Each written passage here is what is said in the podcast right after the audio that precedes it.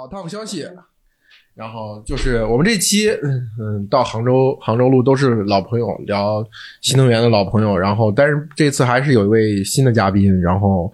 嗯，一位不能说他是哪个公司的。其实我们昨天跟老姚聊那个逻辑，其实现在迪斯开始聊，嗯，迪斯下台这个事儿。这来从从这个可以。对这个的话，其实是那个，因为那个大家都知道 Volkswagen 的那个 CEO 迪斯，然后最近的话，是因为我也是看公开的一个新闻报道，是开了一个小时的董事会，刚休假回来，然后还 PR 了一张照片，然后休假回来精神很抖擞，开了一个小时的这个董事会，然后就被干掉了。嗯，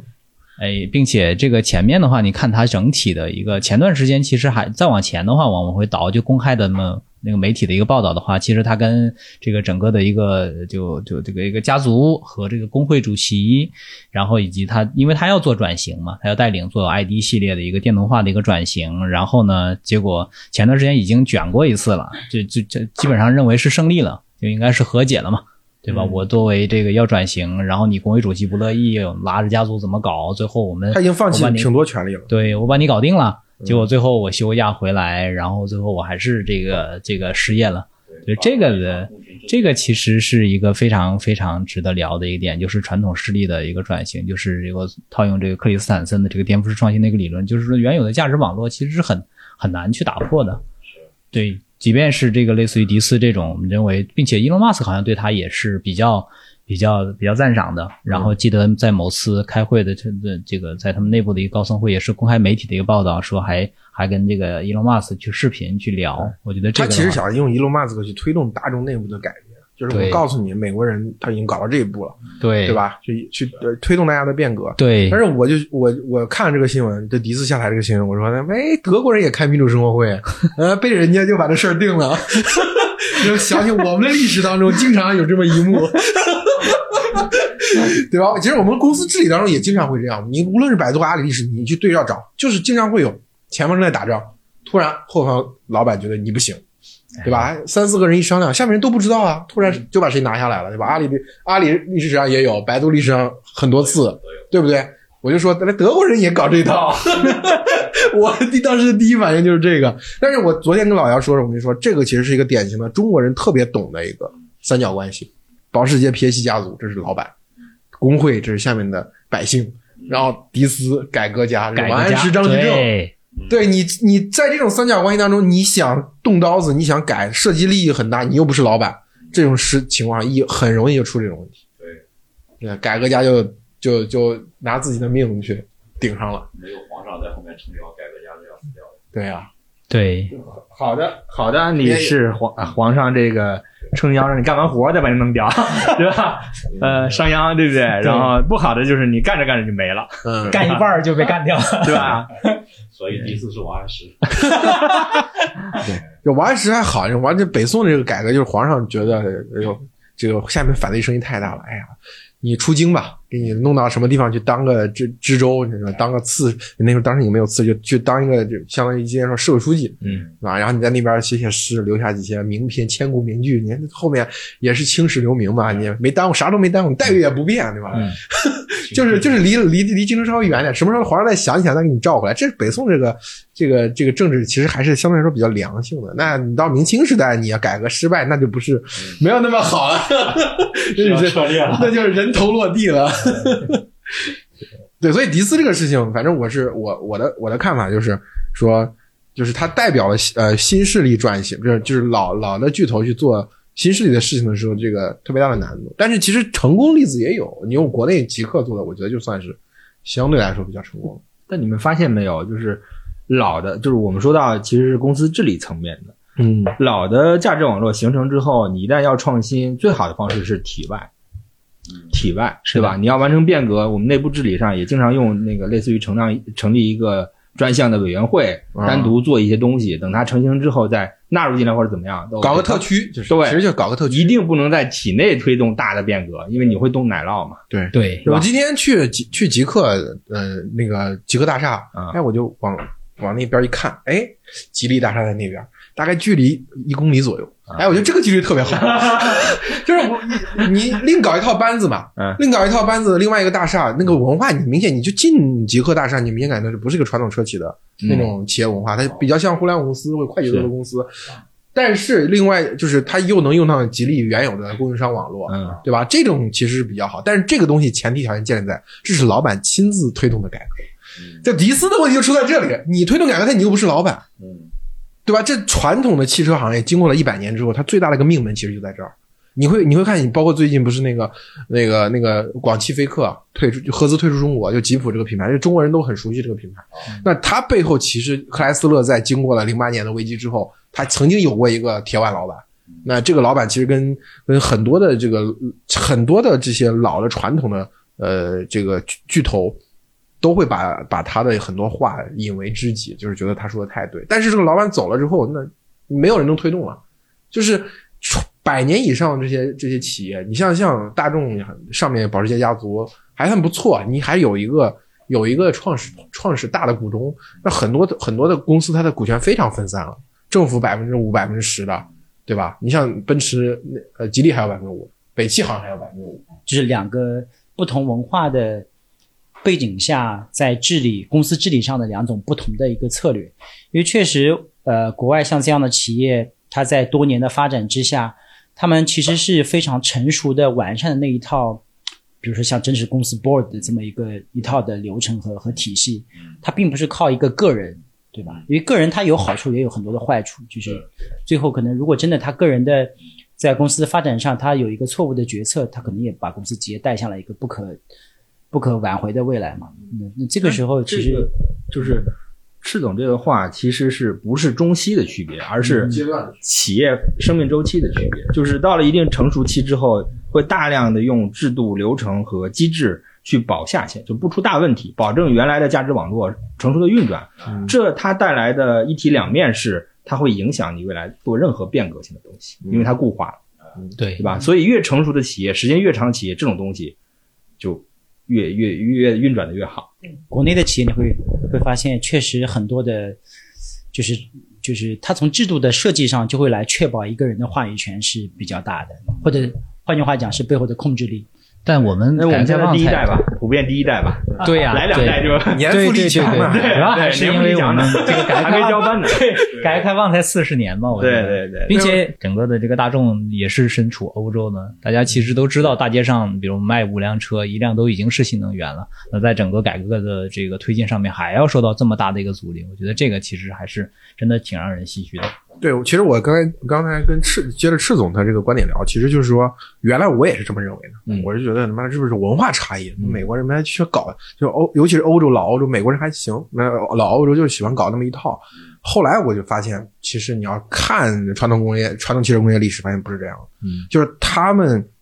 曾经的有一个阶段，哪怕比如说通用这家公公司，通用这家公司，它天生就是一个所谓的联合企业，嗯。它大量的品牌原来就是各自的创始人，然后它股权又互相交叉，它其实一开始都没有一个所谓的非常明确的所谓的大股东，当然有有有有比较占优势的股东，但是它的不它的管理层本身在一开始的结构当中就占了很大的这个话语权。这个东西呢，随着后面的发展，你会发现通用这家公司在它发展的过程当中，它形成了非常类似于中国互联网公司的方法论的赛马机制。我下面一堆品牌，嗯哪个品牌先出出成果了，我就这个品牌的人分都就跑到别的品牌上去管事儿，就跟阿里跟腾讯一模一样。因为阿里的阿里和腾讯是学的通用，对吧？关斌生对关斌生了，对这不就对对？包括这套东西都是那个通用电器不是通用汽车啊，对对对，当然，当然，呃，通用电气通用汽汽车的文化它有一定的呃协同性，就是说这套逻辑，包括我我之前不是讲嘛？这这两年我呃有从尤其是潘乱带的这个风气嘛，我们谈谈起互联网公司，言必称战略管理组织这这一套东西，对吧？产品产品技术都不谈了，主要谈 战略组织，就就是怎么谈管这个字儿，对吧？人管起来，然后把人这个又管的又又快又好的，对，就其实通用在那个阶段已经开始也是这样，他们内部也有本书叫《组织研究》，是。就是组织研究，就研究怎么呃管理这个比较大的。当时你我就想嘛，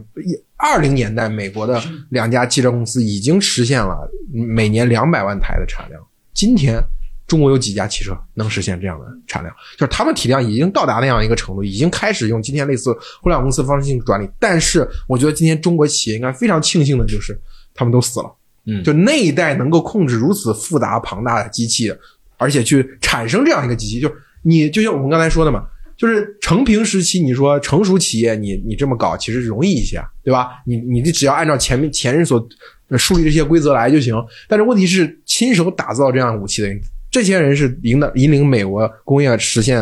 二战的胜利的辉煌。这些人，就是你今天他们在当年所做的事情，你挪到今天来讲，依然难度非常大。嗯就是，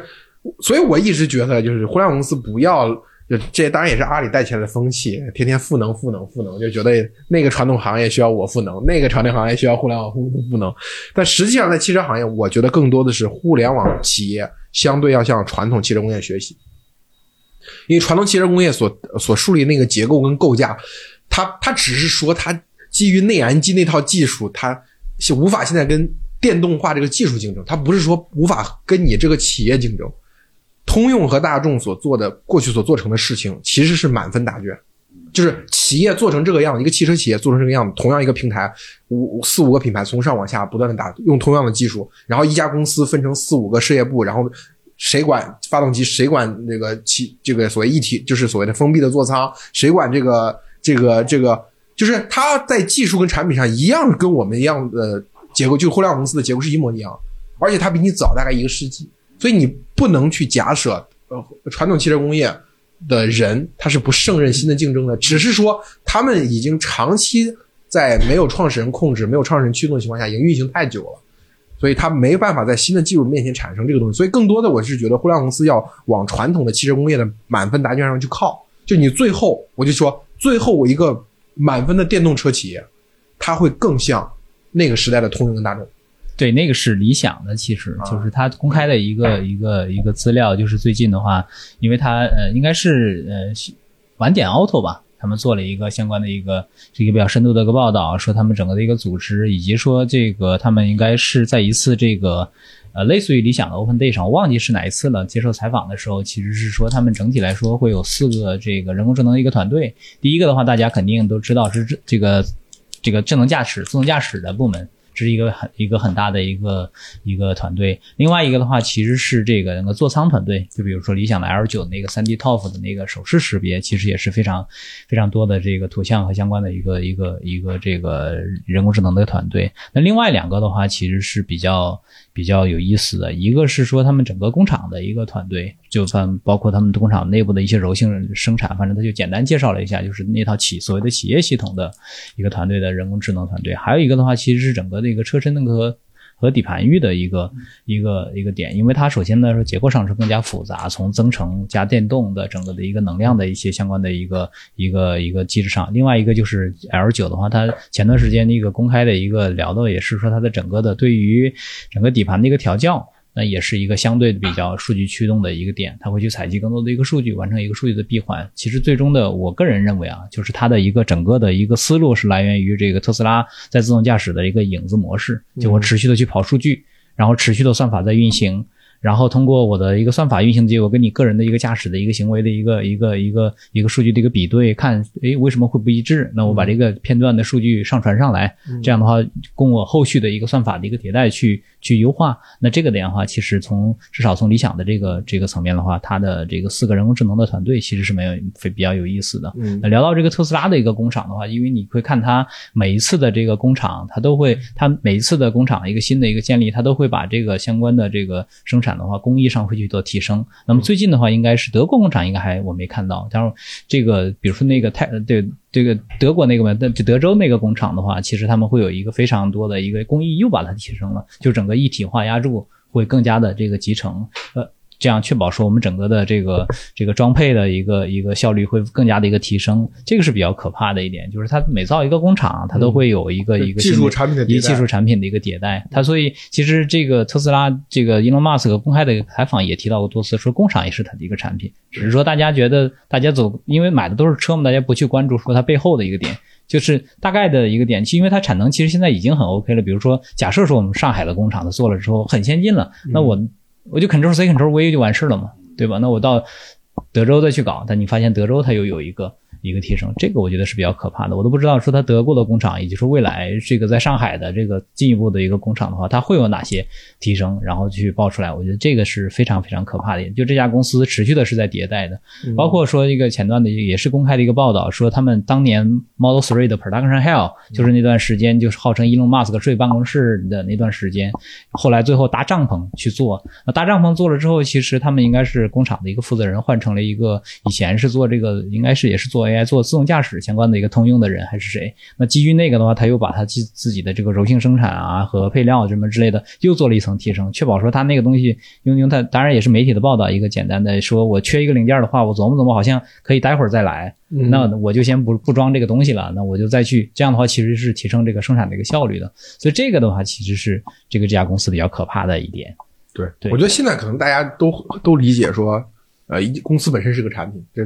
当然字节跳动的张一鸣的格局带来的，大家应该普遍都这样都有这样认识。但是你毕竟我们互联互联网企业只是做的是产品嘛，那那个呃这个新能源企业它有个制造环节，那工厂也是个厂。其实这个东西，你看通用的历史，通用历史也是把每一座工厂，它每一座新建工厂都当做全面提升这个公司产品线跟工艺的一个工具。我觉得很多你在特斯拉身上看到的东西，都是人家上百年工业积累，就是人家会自然而然就会这么干，会这么想。但是我们可能，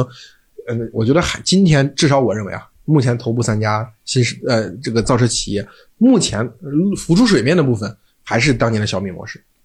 嗯，但是但是刚才姚工也讲，就是说这个理理想已经开始像特斯拉那样，就是把呃工艺、把交互、把呃硬件和甚至公司本身都作为一个产品，都迭代。甚至你会看发现，原来根本就不属于 AI 领域的都人会用 AI 的人去去领导去立的。那这其实是我认为是比较怎么觉得，就是说这这更趋同样趋近于现在最新的特斯拉这样的企业，也趋近于当年的通用。就是它是一个所谓的汽车行业的客观规律，不以人的意志为转移。不是说你一百年前造汽车跟今天造汽车有什么本质性的不同，一样的，只是说你面对的技术的那个场域是不一样，用的技术的细节是不一样，但是你的方法论、世界观应该是大致一致的。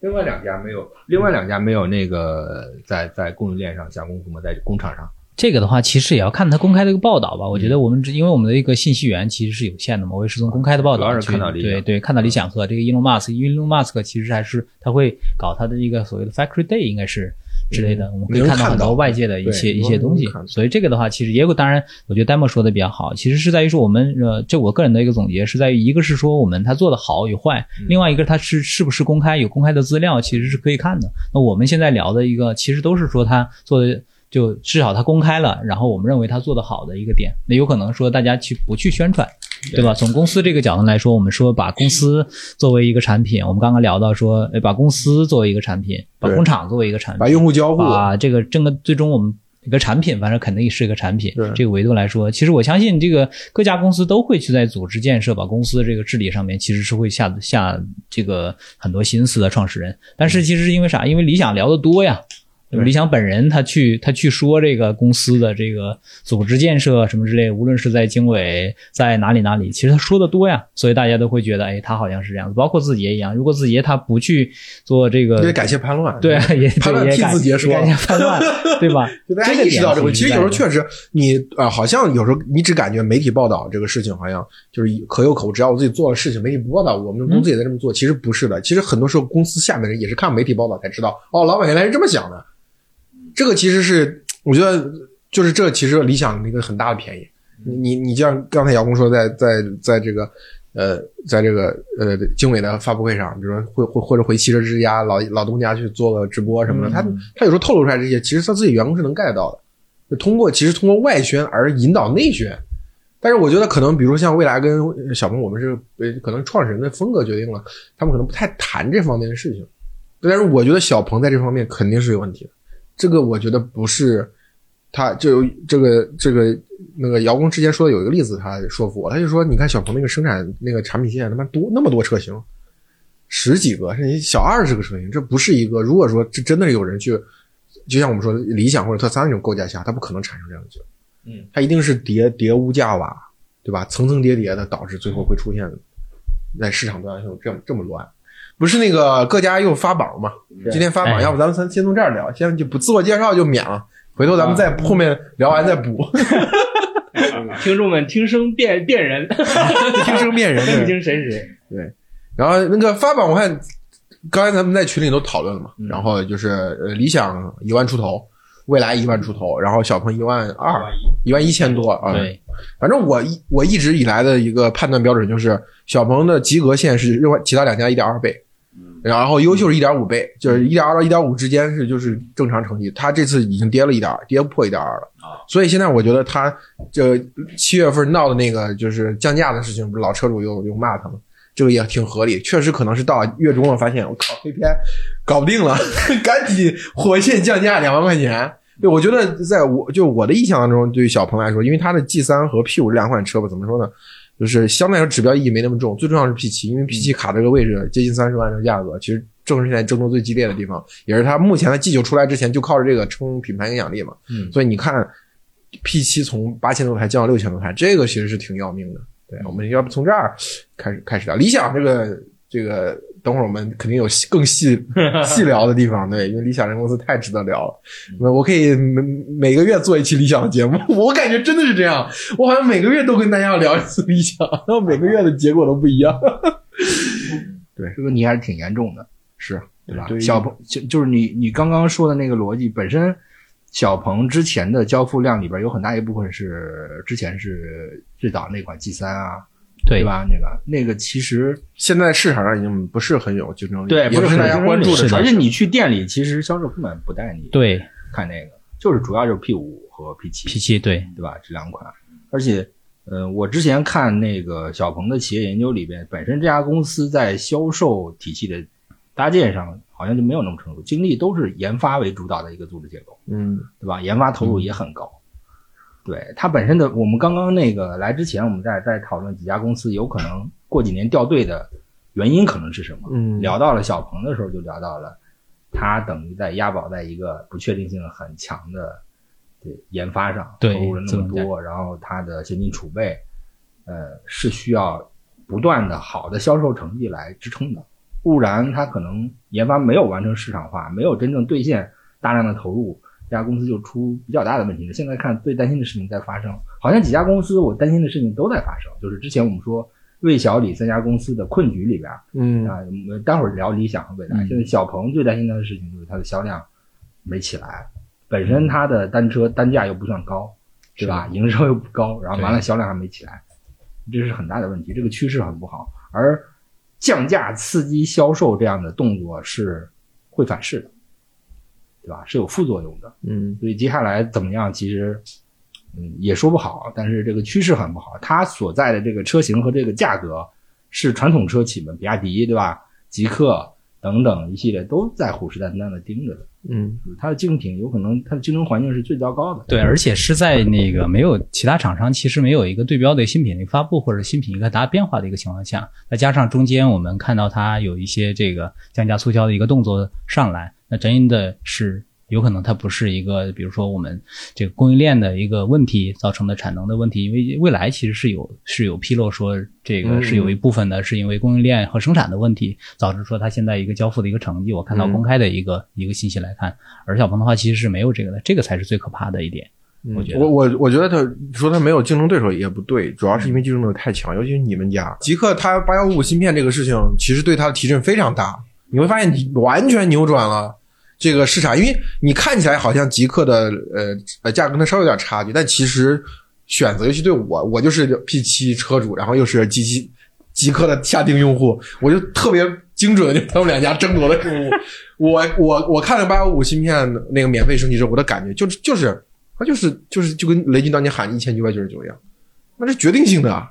你你虽然看起来在整车当中这个价格不算高，但是它给用户所带来那种心理的震撼，就是买辆极客的车，其实硬件也可以升级，然后极客的八幺五正不是原来的八二零 A 正好是它最最短的一块短板，因为同样是八二零 A 这个芯片，你就看小鹏和极客优化，那小鹏就是丝滑般流畅，极客就是一坨屎。但是它你你硬件硬件差一代之后，那你这个短板不就弥合上了？我觉得这是一点。第二点就是，你看最近长安深蓝，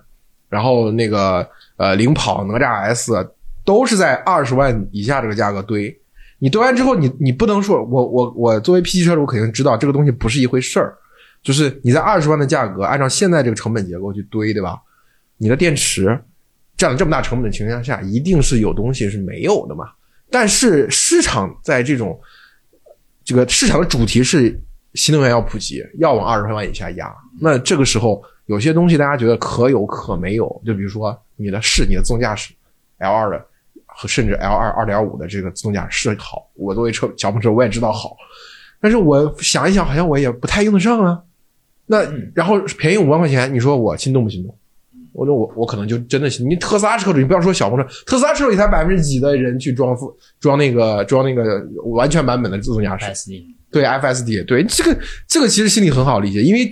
嗯国产的新能源已经在二十万这个下方的价格开始卷起来了。其实我之前我发微博的时候说，本来就是 Model 特斯拉要出 Model Two 和 Model 三要往下持续压价，这个是符合原来的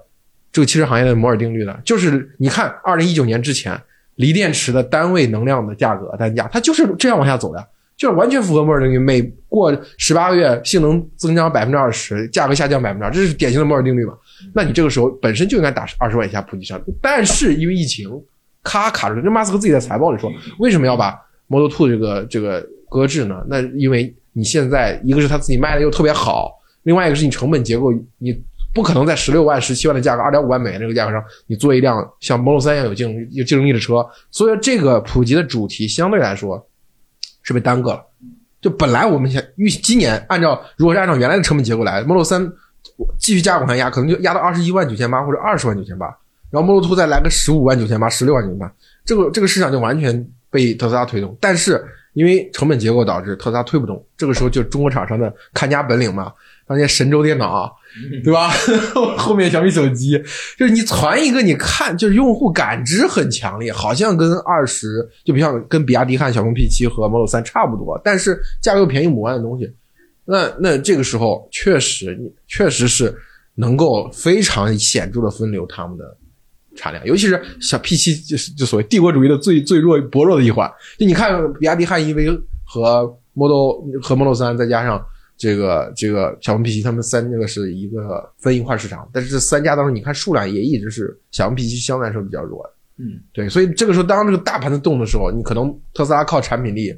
那比亚迪靠自己营销网络还能撑住，那这个时候小鹏可能有危险。而且你想，P7 是三年前的产品，我好能撑到今年，还能一个月出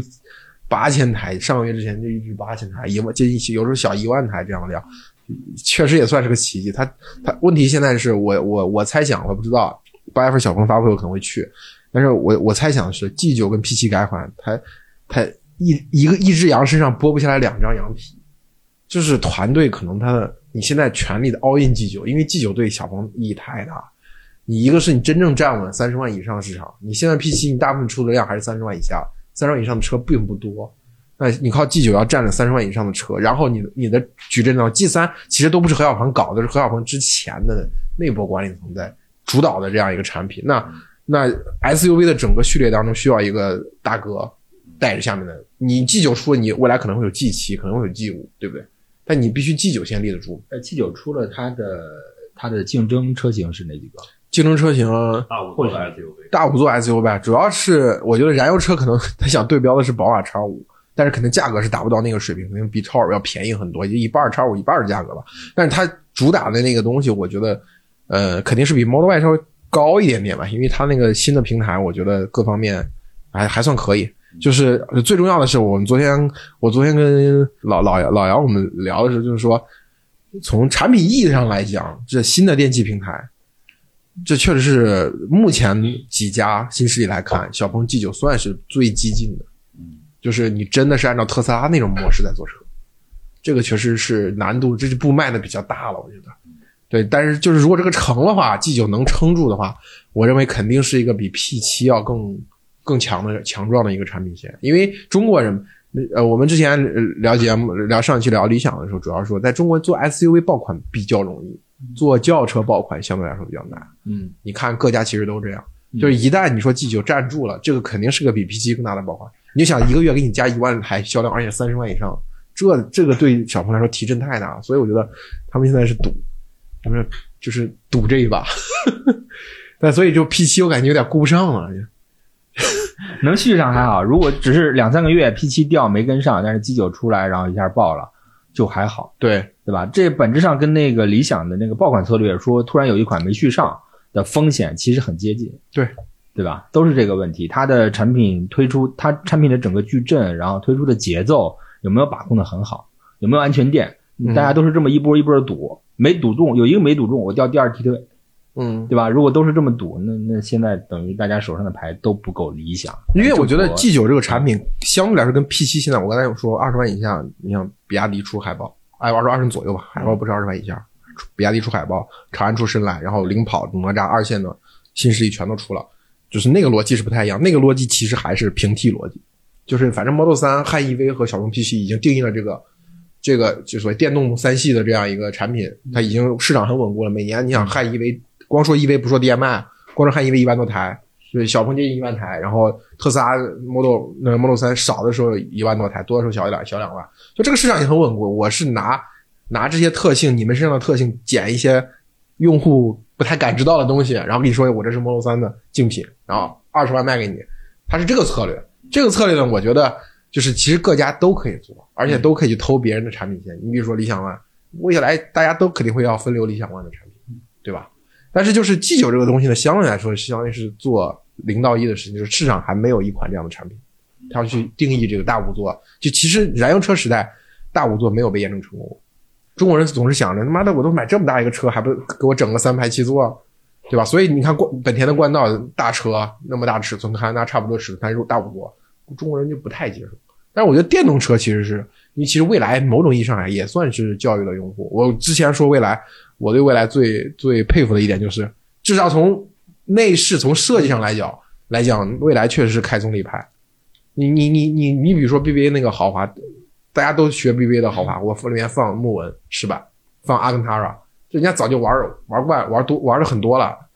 其实你看理想的这个产品策略，其实就是 BBA 平替。因为有的东西我都有什么空悬啊、电吸门，我都给你全部给你堆上，然后五百万以内最佳。我觉得未来的这点还更值得 respect。就是我的那个内饰，就是你看你进未来 ET 七、ES 七，那就是新全新一代的未呃未来内饰嘛。当然八老的八八六其实还是有点比较像 BBA 的那个平替逻辑，但是但是我觉得 ES 七跟 ET 七，包括我 ET 五的内饰还没出来，但是我估计类似的风格应该是很像。就是我我设计，我按照下一代电动车的使用习惯去设计一个内饰，当然也有毁誉参半的，比如说后备箱小啊，对吧？还有一些什么接缝比较大呀，这样这样的一些争议。但是我觉得，就是市场会褒奖那些敢做从零到一事情的人。就理想 ONE 也是从零到一嘛，就是我大家都不做增程，都不做三排七座呃六座奶爸车，我先做了，那理想 ONE 就这个市场红利吃到现在嘛，对不对？所以我觉得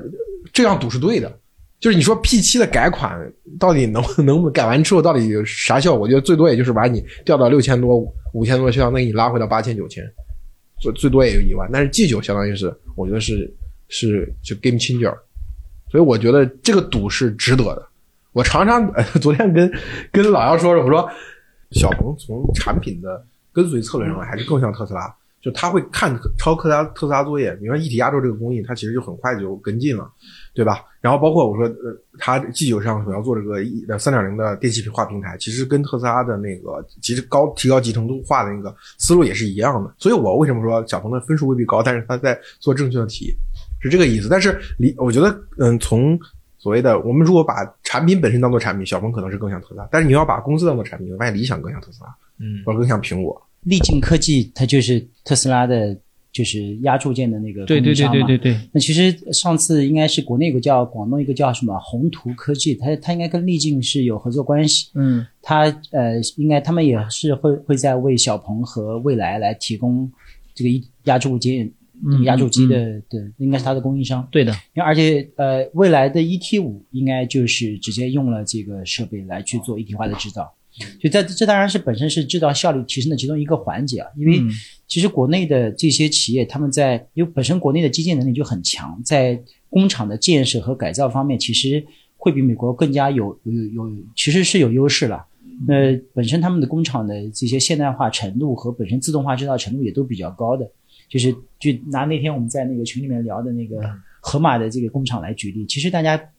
不是第一次玩。其实都都没有什么门槛，其实，嗯我觉得大家都在往这个方向去走。但是特斯拉它的工厂的就是最终来提效的表现，其实是直接反映在毛利率上面嘛。嗯，我觉得最终我们大家来去跟踪每一辆车的这个毛利率的提升，其实是能去看到他们在在这方面的表现。嗯，我抬个杠啊，我嗯抬个杠是这样，就是三位企业家首先都要肯定的是都有企业家精神，其实都在有自己的选择的去搏一个东西。嗯那正确的做卷子跟得高分儿还是不一样的，对对吧？嗯就是三位企业家都在认为用自己就是自己认为正确的方式在做自己的卷子，但是谁能得高分儿其实是个有点偶然性的，就是说那个 G 九我应该做 G 九，但是 G 九能不能成这是两码事。爆款策略做成了，有可能连着三四爆，呃理想就立住了。嗯但如果中间一个纰漏，对吧？就刚刚我们聊到的对，对吧？就完全这个策略就断掉了。包括我们再再再说的这个歪楼一点儿，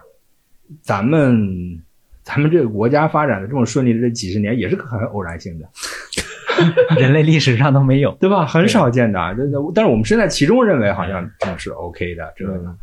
一波未平一波又起，持续走高啊。对，其实我们习以为常的很多东西就不见得怎么着，就是本质上现在三家手上都有牌，不大不小，没有绝对的俩尖儿。嗯，现在都用自己的方式在等着下场下自己的注。那很明显看，那个要看哪几家下注的那个概率是高是低嘛。嗯那我们现在看到，呃，就是我们刚刚聊的是小鹏这家公司，小鹏这家公司等于其实不但有自己高研发、高投入的命门，嗯。啊，就是现在亏的比较多，现金流的问题，现金流的这个整体的底盘，还有一个就是它实际上也有理想 ONE 爆款策略要出现的问题，就是风险，嗯。它是多风险的。嗯。你这么去理解这个概率池的话，它其实没有把自己放到一个很高的概率池里边，但是小概率不代表伯伯中牌，嗯对吧？这是两码事儿。其实小鹏现在的成绩已经体现出他没有做做连续做爆款的这个能力了。嗯，他 P 五实际上是失败了，嗯，对吧？对的，而且 P 五的失败非常让他非常尴尬。第一，他不敢轻易改款，改款得罪老车主。是的，但是呃，但是你你明显它的这个外观的定位，大家买新能源车并不喜欢买一个像老的什么轩逸、卡罗拉 或者天籁给自己的那种感觉，就喜欢酷好看，颜值不好一票否决，就这么简单。但是 P 五就是一个当时想当然了啊，觉得 P 七的用户都反映什么后排不好，这就典型的瞎听用户的调查啊。又你问 P 七用户对自己的车啥不满意，他肯定告诉你后排，然后他就做一个后排大，然后给全家人用的车，其实用户就是用户来买你 P 七，就是因为你颜值高，然后才是才是有可能什么什么呃运动性好，然后什么什么这个自动驾驶好，驾驶，就是他们不会跟你说真话，你去调查用户，用户不会跟你说真话，他就是信了用户的调查，然后就做了一个 P 五后排好，确实是后排好，但是车不好看，没有车不好看，没有新能源车主，因为新能源车主跟燃油车主还取向还是不一样，还是愿意接受新生事物多一些，对吧？而且是偏一线、准一线城市、二线城市、省会城市的，你就给他们一台看起来真的像卡罗拉、轩逸的那种那种感觉的车，他不爱开着，对吧？我我要真的那么在意后后排大发沙发，我为啥不买轩逸、天籁呢？对不对？对，如果像老编辑这么讲的话，小平这家公司应该是没有一个很好的有权利的产品经理在嗯在控盘。就产品经理很重要的一点就是，他他从消费者那边听到说消费者的需求是要一个跑得很快的马车，马车他能理解成我要造一辆汽车，嗯，对吧？对他至少有这个处理能力，而不是 这我要后排那个空间大点就给我整一个，这不是这不需要产品经理，这运营也能干。对，就这点你得佩服理想，就是老子、老子就觉得我懂车，我就要做一个车之后，然后我认为你们会喜欢这样的车，而且确实大家会喜欢这种独断式的，像乔布斯式的这种产品经理的气质，而小和小鹏上肯定是没有的，嗯，对，是是是。这点得服理想。虽然我天天黑理想，但是你得服人家。这那你是本事想成为乔布斯，至少得有这样的气质，才有可能。是的你，连这个气质都没有，连这个这个这么去类比的这个入场券都没有。对呀、是大的方向上来说，大家一定要走出小米模式。你小米模式就是上个十年的主题，千万不要再学了。嗯上小米的主模式就是说我我定定义一个新的产品，这个产品有性价比，然后我利用原有的供应链，苹果已经带过来的供应链，我把你一些高端东西、高端特性压价格压低，对吧？我放到低端上，然后通过性价比去打市场，然后促进普及。这个东西在市场渗透率百分之二十左右的时候，其实很厉害，尤其是从百分之五到百分之二十特别厉害。但是你过了百分之二十，当你要养家、你要养供应链的时候，那你这个逻辑就变了。你不能再说我把高高级的东西拿下来打低，因为高级的人他都养不住供应链了。比如说你今天我说 BBA 被摧毁掉了，谁来养供应链了？对不对？这个其实是一个很重要的点，就是当你当当这些新新势力企业当有一天渗透率超过百分之五十，这个市场供应链是要你养的呀，那你怎么办？你还能把 BBA 的特性压到一个呃比比比这个比它的市场上主流产品低一半价？那市场主流产品已经变成你的产品了。当你比如你 L 九卖五十万的时候，你说我定义一个二十五万的产品跟 L 九一样的，L 九上特性也有，不可能的。你现在因为是 BBA 在一百万价格上撑着，供应链是 BBA 的一百万车型在养着，然后你整合一下供应链，你你传一个东西出来，这个东西确实是可以。但是从长周期来看，我觉得大家一定要走出效率模式，肯定要学苹果、学特斯拉，甚至我回去看学通用的大众到底是怎么搞。的。我那个话题切回来，刚刚聊到把公司当成产品的时候，对。那我们说到张一鸣，张一鸣其实在公开场合真正聊的次数不多，嗯，他有限的次数里边聊到组织和文化的次数是比较多的，嗯。他能一定程度上体现一家公司的企业领导人真正把精力和关注度放到什么程事情上。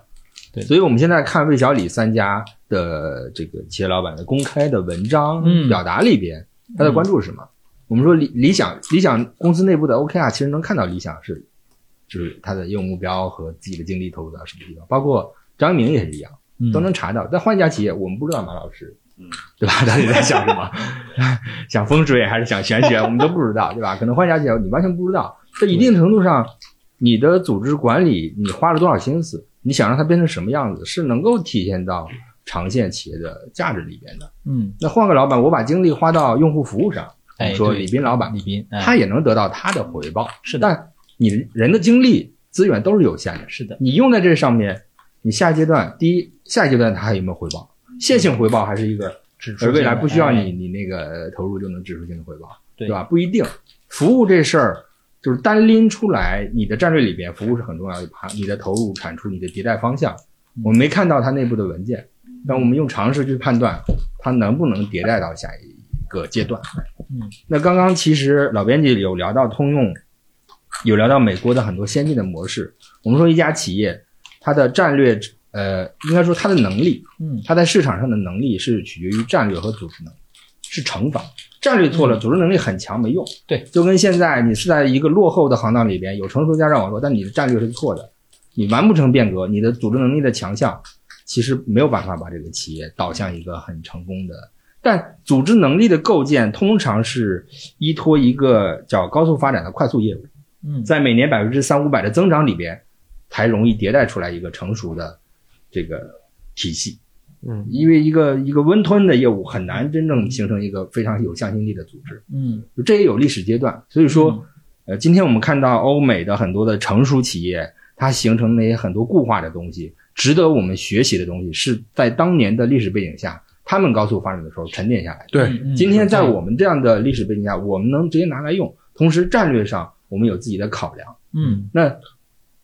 当然，我们互联网上很容易进入到一种，就是我们只要有百分之三五百的增长，我们不要管理，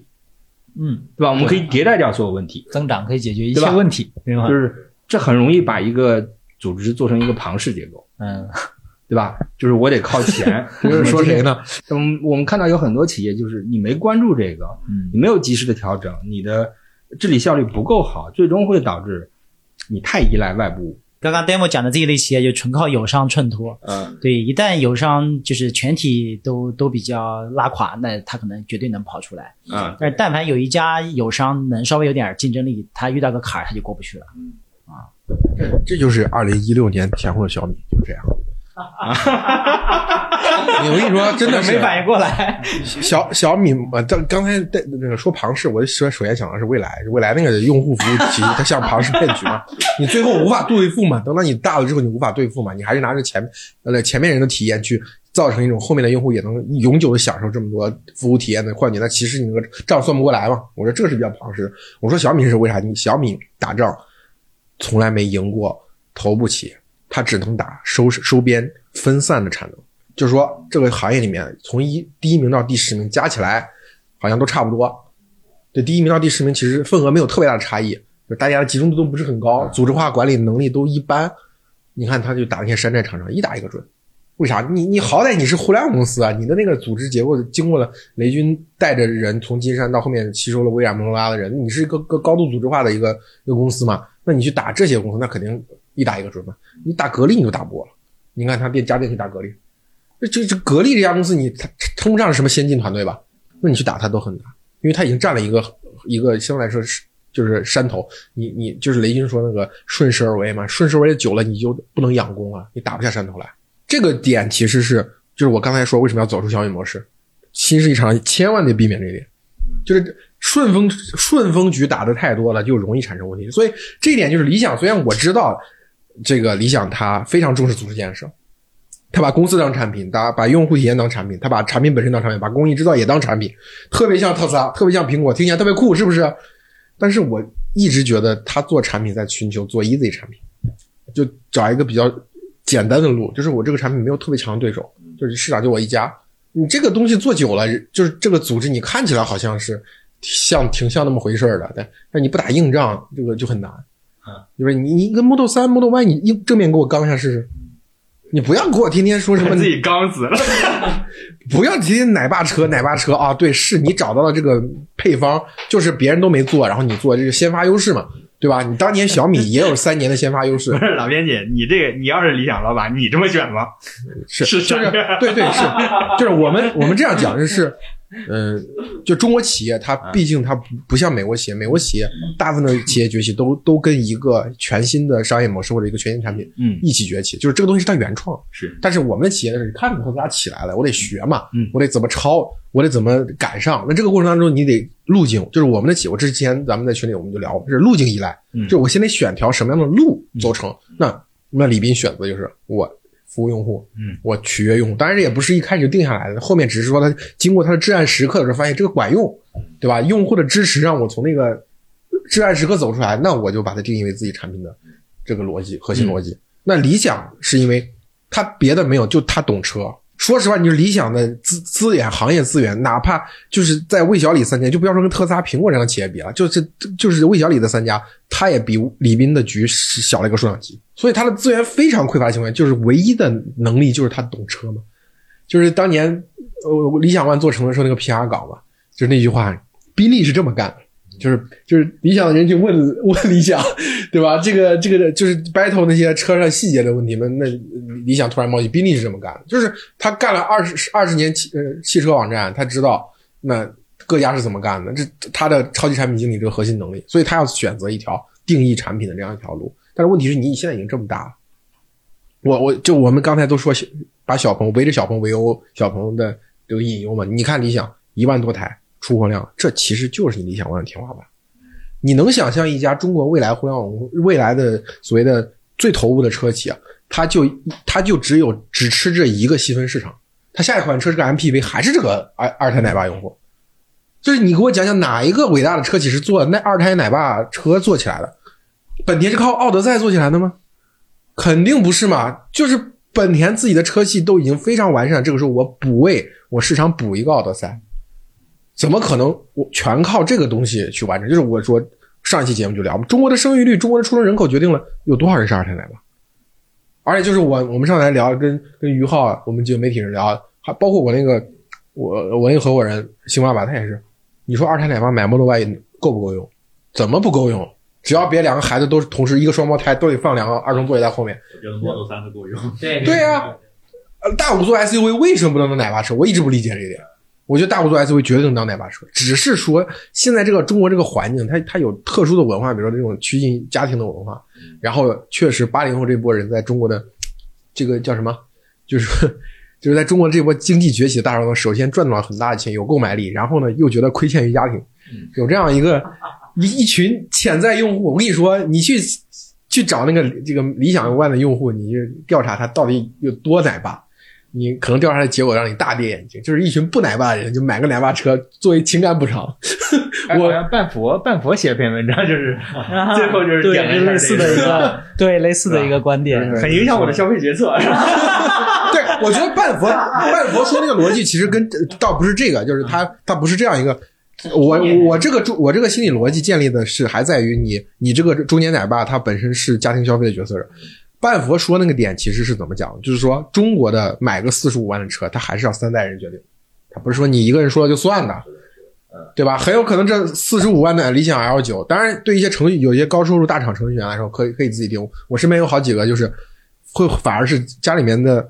就是我们说啊，你买奶爸车是为照顾家庭，反正是家庭里的女主人不喜欢这个车，觉得这个车太平庸了，就太是太就像吞温水一样，就是这种感受。反而是呃程序员会也很愿意买这个车，因为他就是说理想它不仅仅是有它对产品的定义，还有一个大厂圈层嘛，因为嗯买的它核心用户圈层都是大厂员工什么的，科技圈的。我们家家庭跟着带着娃一起去看了一下 L 九，那直接就禁止购买 L 九了，因为因为娃特别喜欢，说我每天上学可以看着电影去上学。我我家也是一样的，然后这家里领导直接就说，那这个不能买。对，这个这个也是我看到很多同行们，他们看到这个车之后这个反馈，就是我为了让娃不要被这个东西吸引，对。我 pass 掉了理想 L 九。嗯，对是是，不是刚刚那个昨天在咱们群里边有一位女性的群友不是还说嘛，因为她太像一个移动可以约的车了，对吧？她也不允许自己家对，男人买这辆车，也给 pass 掉了，对吧？那么大空间，这个这个就是这理想理想得考虑一下这个女主人的问题了。你至少不，我我知道你后面一定会租二十多万的车，也会坐轿车，但是问题是你的成功的模式是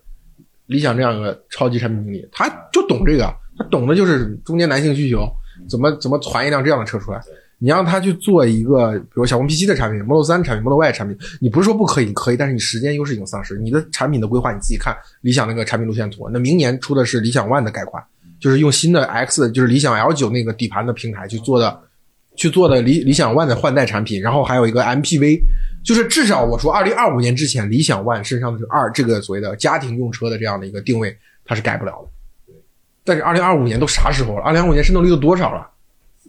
对啊、你说哪哪止四十？明年就干到四十了，今年年底就三十多了。现在二十七了嘛？对啊，你想，你想比亚迪、长安，他们都在做二十万以下车，为啥？今年这个渗透率到这个点儿了，你就得做这个十几万的车了。你不做的话，别人就拿下来这块市场了。你你说，你说理想二零二五年前转不过来，那这个整个下沉市场跟你没关系啊，这又是小米犯过的错误嘛。OPPO、vivo 当年携流量的、携它渠道优势，做了那么多给女性、女生的手机，给给那些小学生的手机，也不叫小学生吧，就是学生的手机，对吧？上面都是明星做广告，对吧？看起来颜色很好看，就这个东西，可能小米人也觉得没必要做，我还是要学苹果，一年一款旗舰机，对吧？那你最后你就你就错失这个市场，你再想反应过来再去做线下，就是当时小米人很不屑说叫线下机嘛，什么叫线下机？线下机就是让配合线下割韭菜的嘛，就是所谓一个一个特别明显的特征，比如说是音乐啊，或者什么外观，或者说广告代言，然后去割线下韭菜，然后给线下的返利很高，这样的机他们不屑于做。但是你会发现，整个百分之二十到百分之五十渗透功能，你线下抓不住，你的车型、你的机型不匹配，你最后这个市场你就没了。等到你再想打的时候，就难了。你会发现没有？你刚刚讲的小米这个故事，就是，嗯，每家企业起家的那个事情，就是他们的枷锁，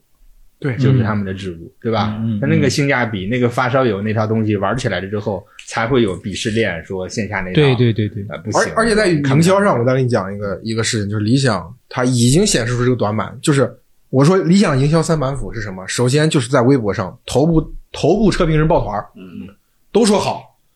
然后第二就是理想自己本身金句提炼，嗯就是我我我能提炼成五百万以内最好的家用 SUV 了。对吧？然后第三个就是用户圈层，就是那些大厂互联网公司的员工都在用，都很酷。所以说你其他大厂的员工，对吧？用户线也也也也觉得，也觉得，也觉得我要成为像他们一样优秀的人，我就买了 L 九，对吧？是这这个三板斧特也是小米早期的模式，小米早期一模一样。但是你你你最后发现，现在理想，比如他最近跟蔡老板的那个矛盾，那是抖音上的最头部的车评人，宁波的一个二手车商，你会发现，你让这群 PC 互联网时代跟着你汽车之家一起长大的头部车评，你是抱团了，但是你挡不住抖音那些车评人不跟你玩，他不喜欢你。你会发现这就是下沉市场的逻辑，就是你这套，你看理想 L 九试驾咋玩的？所有一百多个车评人，每个人配一个配一个保姆式的理想员工，跟着你上车，然后给你介绍这产品这样那样那样那样，然后路线是设定好了，从顺义到到长城那边，就一条一条路线，然后给你演示理想的自动驾驶怎么超车怎么好，对吧？呃，悬架怎么稳定，然后再给你配一个叉七，一个 G L S，跟你说，你看，百万豪车我们完全可以对标，你这叫命题作文，指定的时间、指定的路线、指定的特性对比，那你这个东西，你车评人都是你的人，那没问题。问题是，你看最后爆出来的问题都是抖音上就是非常碎片化，路人试驾一下出了个问题拍上去，然后抖音大 V 就跟进。你的这个对手盘已经出现了，它不是说二零二五年才会出现的事儿，是现在已经就出现了。所以 L 九 L 九的这个呃大定的转化，我觉得肯定是流失了很大一部分。这个小米犯过一个错误，就性价比这个路线导致的什么？就是我刚才我们我们一开始来的时候没录音时候就说了嘛，嗯就是很容易出现一个什么结果呢？就是说工程学这个东西它是要保证一定的稳定性，它它是要有一定的冗余的，嗯对吧？这这个它硬件跟软件不一样，软件你不用太考虑这些东西，那硬件是比较考虑这个都冗余的东西。就是我我没有特别切实的证据，但只是一种感觉，就是理想的东西呢，把这个硬件吃的太透了，就是那个性能，那冗余给吃掉了。就是它，比如说空间，你你看这个车呢，我我之前反复说一个词叫面包感，啥叫面包感？你明显感觉这个车是向前后四周掏空间，就就你你看，比如说你那宝马 X 五停在你面前，你觉得那是个有筋骨的一辆车，嗯，线条很好看。那理想 ONE 你看这个面包开过来了，这个大面包的感觉，为啥它肿了？它为啥肿了？就是它在它在这个现有尺寸内不断向外掏空间。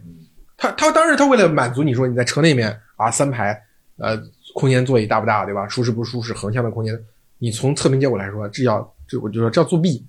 就是你同样做传统行业做一辆车，它其实是要有很多的冗余的。你把这个冗余吃掉，拿高分儿，这事情啊，呃，一只部车两部车可以。现在你会发现有一些负面新闻，其实就是因为它吃掉了这个东西。包括它的，我这我这次我之前有个预预测说，L 九的最大问题可能就出在这个悬架上，这个空悬上。它就用单枪的空悬，又做这么大难度的调教。我看车评人首批的测评其实都一样，就是说这个空悬非常体验非常的好，就是各种就是这么大的车身拽得住、拉得住，然后这个又灵敏，然后又舒适。我觉得这个东西就是你从工程学角度来讲，怎么说，就是它是个工程学奇迹。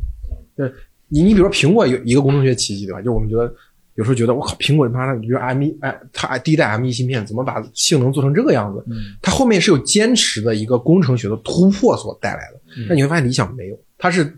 没有什么工程学突破的情况下实现。这个时候我就不由得担心，它是吃干了、榨干了硬件的。最后就是丰田有句话嘛，我昨天我们聊的时候也说，丰田的价值观上有一句话叫“拧干毛巾里的最后一滴水”。嗯，这是讲丰田的所谓的产成本控制、精益精益控制。但是如果说在硬件性能上榨干了毛拧干了毛巾里最后一滴水，它其实会带来一个持这个耐久性和安全上的问题。所以这个耐久性和安全的问题一旦出现一例、两例、三例，被形成口碑了，这很容易反噬，因为你自己的营销模式的链路当中最重要的是市场口碑。市场口碑是是你的核心圈层向外扩散一个很重很重要的东西，它不像有些是，比如比亚迪的核心的圈层可能是网络，可能是销售渠道，因为我在燃油车时代已经建立起这么大一个全国的范围网络，对吧？但你理想不是，你的网络相对来说比较小，你是靠你的用户口碑的发酵，把用户带到你的店面来的。那如果说一旦出现就我说这种情况，它就是进入一个死亡螺旋。这个东西其实小米当年就我刚才一来，咱们我又吐槽小米多产品现在是年抛、月抛、日抛的嘛，对不对？就是是性价比这个东西，它在一个一定企业的一定阶段，它是能够发挥上用场，但是长久来看，这市场永远需要是苹果这样的公司。对你刚刚讲这个空气悬挂这事儿，当然，刚刚老编辑讲的是基于一个这个可能的假设，可能假设不是真的不是真的，不是真的。呃，逻辑常识上是说，呃，作为从业者会理解一个事情，它突破了一个极限，肯定是让渡了一些东西，对对吧？我们那天有一个真实的案例，是我们听说极客的那个音箱特别好，我们不会吧？对吧？我们不会吧？我们就去听了一下，他在宣传这个，对，哦宣传这个，我们就试驾的时候就听了一下，发现，嗯、就是你耳朵敏锐一点，你会发现它很迎合受众，就是它把低音调的，它牺牲了很多东西。对然后你你在里边，尤其是放一些合适的歌的时候，噔噔很有感觉，对吧？对但实际上整体，呃，你如果不是专业的、听得多的，你会哇牛逼啊，感觉很有那个什么感觉，对吧？你如果听多，你会发现它只适合听某一类歌和某一种人，对对对给你一个错觉。它有点像 Beats 刚出来的动次打次，动次打次。对对对对，是对对对对，所以这也是一个一个这个你在产品设计上的选择，你就你就放这么多成本要做这个事情，你还想做出花来，对这个事情我是有一点亲身体验的一些小案例可以分享。这理想车主车主的一个分享。这么也车主，对，呃，这这个屋里面三个车主这个屋里面有三个理想车主。嗯，那有一个案例的话，我觉得我上理想车的话，第一个感觉我拉方向不是方向盘那个安全带，嗯，它比较薄，啊，它比我开过的所有的车的那个安全带都薄。我说这是技术的进步，还是说为了成本的控制？我不知道，我不确定。对，那这只是其中一个案例。那后后面的话，我觉得还能从其他地方，比方说啊，例如说我家里买沙发，我觉得可能靠靠的我靠的那一面是真皮的就可以了，后面可以不是，对吧？呃，理想座椅其实也是这样的。对，理想这种模式，我认为今年可能是顶峰，明年就要走下坡。对，我想起来，我研究那个理想企业的时候，它早期是首先它融的钱，人家未来融的钱是美金，它融的人民币一样的数，对吧？融的钱少，一开始战略有错误，对吧？说他是最懂车，但是李老板一开始那个车和家那个小的车小车对失败的失败了，啊，这包括时间、机会成本，包括资金消耗的比较大，所以他是属于在这个揭不开锅的情况下，选了当时那个理想 ONE 的那个是的那个策略，那是有历史背景的。是的，但是，一旦它跑起来之后，它是有巨大的惯性的。对，这直接会包括在呃经历过那样的错误，呃，相对是穷苦孩子做事情，对吧？不是跟未来就完全是两种风格嘛，那么抠。对，然后这个做现在整个产品矩阵的迭代的方向，对吧？已经发布的和预告的一些，我们可以想象说，它是一个基本上不会死的企业，嗯，但它叫牺牲了赔率，抬高了胜率。对，是对吧？哎，这个说的太好。牺牲了赔率，那赔率不够，就有可能你你很难想象它那个天花板，对吧？能比那些，而那些呃有企业家冒险精神的，有可能筹码池也比较多的，他更愿意我搏一个大的，对对吧？我搏研发或者我搏什么，我就搏一个大的，有想象力的，我要干就干千亿美金的公司，对对不对？以上的，那一个是想不想，第二个是能不能，能不能对对？吧？能不能就是企业家在面临这样选择的时候，今天理想给我们公众看到的这家企业，很有可能它的赔率是没有其他几家那么高，嗯，对吧？然后，但是它的胜率你能看到从财报上，对对吧？你能看到大差不差，对对吧？挣挣钱不会出啥大问题，对对，不会出啥大问题，我大不了最差最差，我把整个奶爸全吃透了。八零后对吧？九零后这把这波奶爸吃的透透的，嗯，我做个这个这个偏安一隅的诸侯，就这样讲，GL 八加上汉兰达两个车，你你你巅峰时期啊，就是 GL 八大概一个月一万多，小两万辆，汉兰达两万两两万两万左右，两万左右，就这这全你全吃下，就是你理想的挺好的。那刚才戴总讲这个事儿啊，我突然想到，在传统车的行业里面，其实有过，比方说有长城，它早期它就靠一两款 SUV 撑撑了好多年，但是那个市值可能不会很高，你看现在长城多么的痛苦，对，很成功。因为魏老板现在天天看这个不顺眼，那个不顺眼，就你们做那些东西，竟然还卖那么高的价钱，我。就是之前不是有个魏建有个呃文章叫魏建军不服嘛，嗯，就是这个差不多的意思，就新势力对新势力你们做的那个东西嘛，你们增程的什么增程是什么东什么玩意儿啊，对吧？然后做价格卖到三十多万，你有你像呃长城积累这么多年那套那套 DHT 的混动，确实呃体验还是不错的，很多车评人反馈都不错，嗯。但是你卖不上价钱。嗯。你你你又又又扶不下来身段，跟比亚迪 DMI，比比亚迪 DMI 是基本上把混动卖到普通燃油车的价钱，就是燃油车这么多，普比亚比 DMI 也这么多，只是说相对于比亚迪过去的燃油车它是有提升的，因为这个品牌价值上去了。嗯。但是相对于市场上这个车型这个细分车型里面的普遍的油车的价格，DMI 就是一样价格。但是魏建军想的是啥呢？我都用上混动了，那我是不是得搞一个赚的更多的品牌？所以他用自己亲自命，就是用魏那个品牌，就他自己名字。对吧？以就是以父之名啊，要 做这个品牌，我把混动用在这个车型上，就发现市场不认，就是我不认你长城要价要价格卖这么贵，哪怕你用个混动，他们想的是什么？我我这个我知道，最近有些我的群里面有些人想买车，他他想的就是等等长城把这个混动用到哈弗 H 六上。就你自己那几款拳头车型，你赶紧给我用上混动，油价已经这么高了，你还想着拿这个技术，就是你这是这应该是你的原有产品线迭代技术，但是你拿这个技术，你想做一个新的品牌，用户就不认。所以其实传统车企做这个东西，其实为所以为什么说极客厉害，就是人家真的还是在传统车企的构架下，我弄出来个品牌用户，市场还认，还确实可以卖到这个价格。你当然说极极客那个配置卖到这个价格也是理所应当的，但是你第一步你就得这么让利嘛，你不能说我我第一款车我就要割市场的韭菜，这我是高端品牌。哎，严格意义上，极客算传统车企做出来的，还是它就是一独立的，只是传统车呃传统车企占股，不重要，是不是？我觉得我们说定义这这个事情嘛，定义这个事情，它其实更像个独立的这个新企业，嗯啊，只是占股，然后用到了传统企业的资源，对。然后我刚刚关注到一个点，就是也也不仅仅是新能源汽车这个产业的问题，各行各业，对吧？音音乐行业，然后大众消费行业，很多时候就从业者和测评人和真实的消费者对这个东西的认知，就是想象说左右我消费决策的那个东西是有偏差的，嗯嗯对吧？从业越深，呃我们举例讲，我们看的大这个这个综艺节目里边，就是乐评人说你的和弦太旧了，或者巴拉巴拉，但老百姓就爱听小苹果，你管得着吗？对吧？我们就选这个，你太高深的我们听不懂，对不对？然后乐评人可能又是一个逻辑去切入你，从业者又是一个逻辑。那最后其实作为一家企业，就市场买单，你定位什么人群，匹配他什么需求，赚哪份钱，嗯你想的越匹配的越精准，嗯你的效率越高。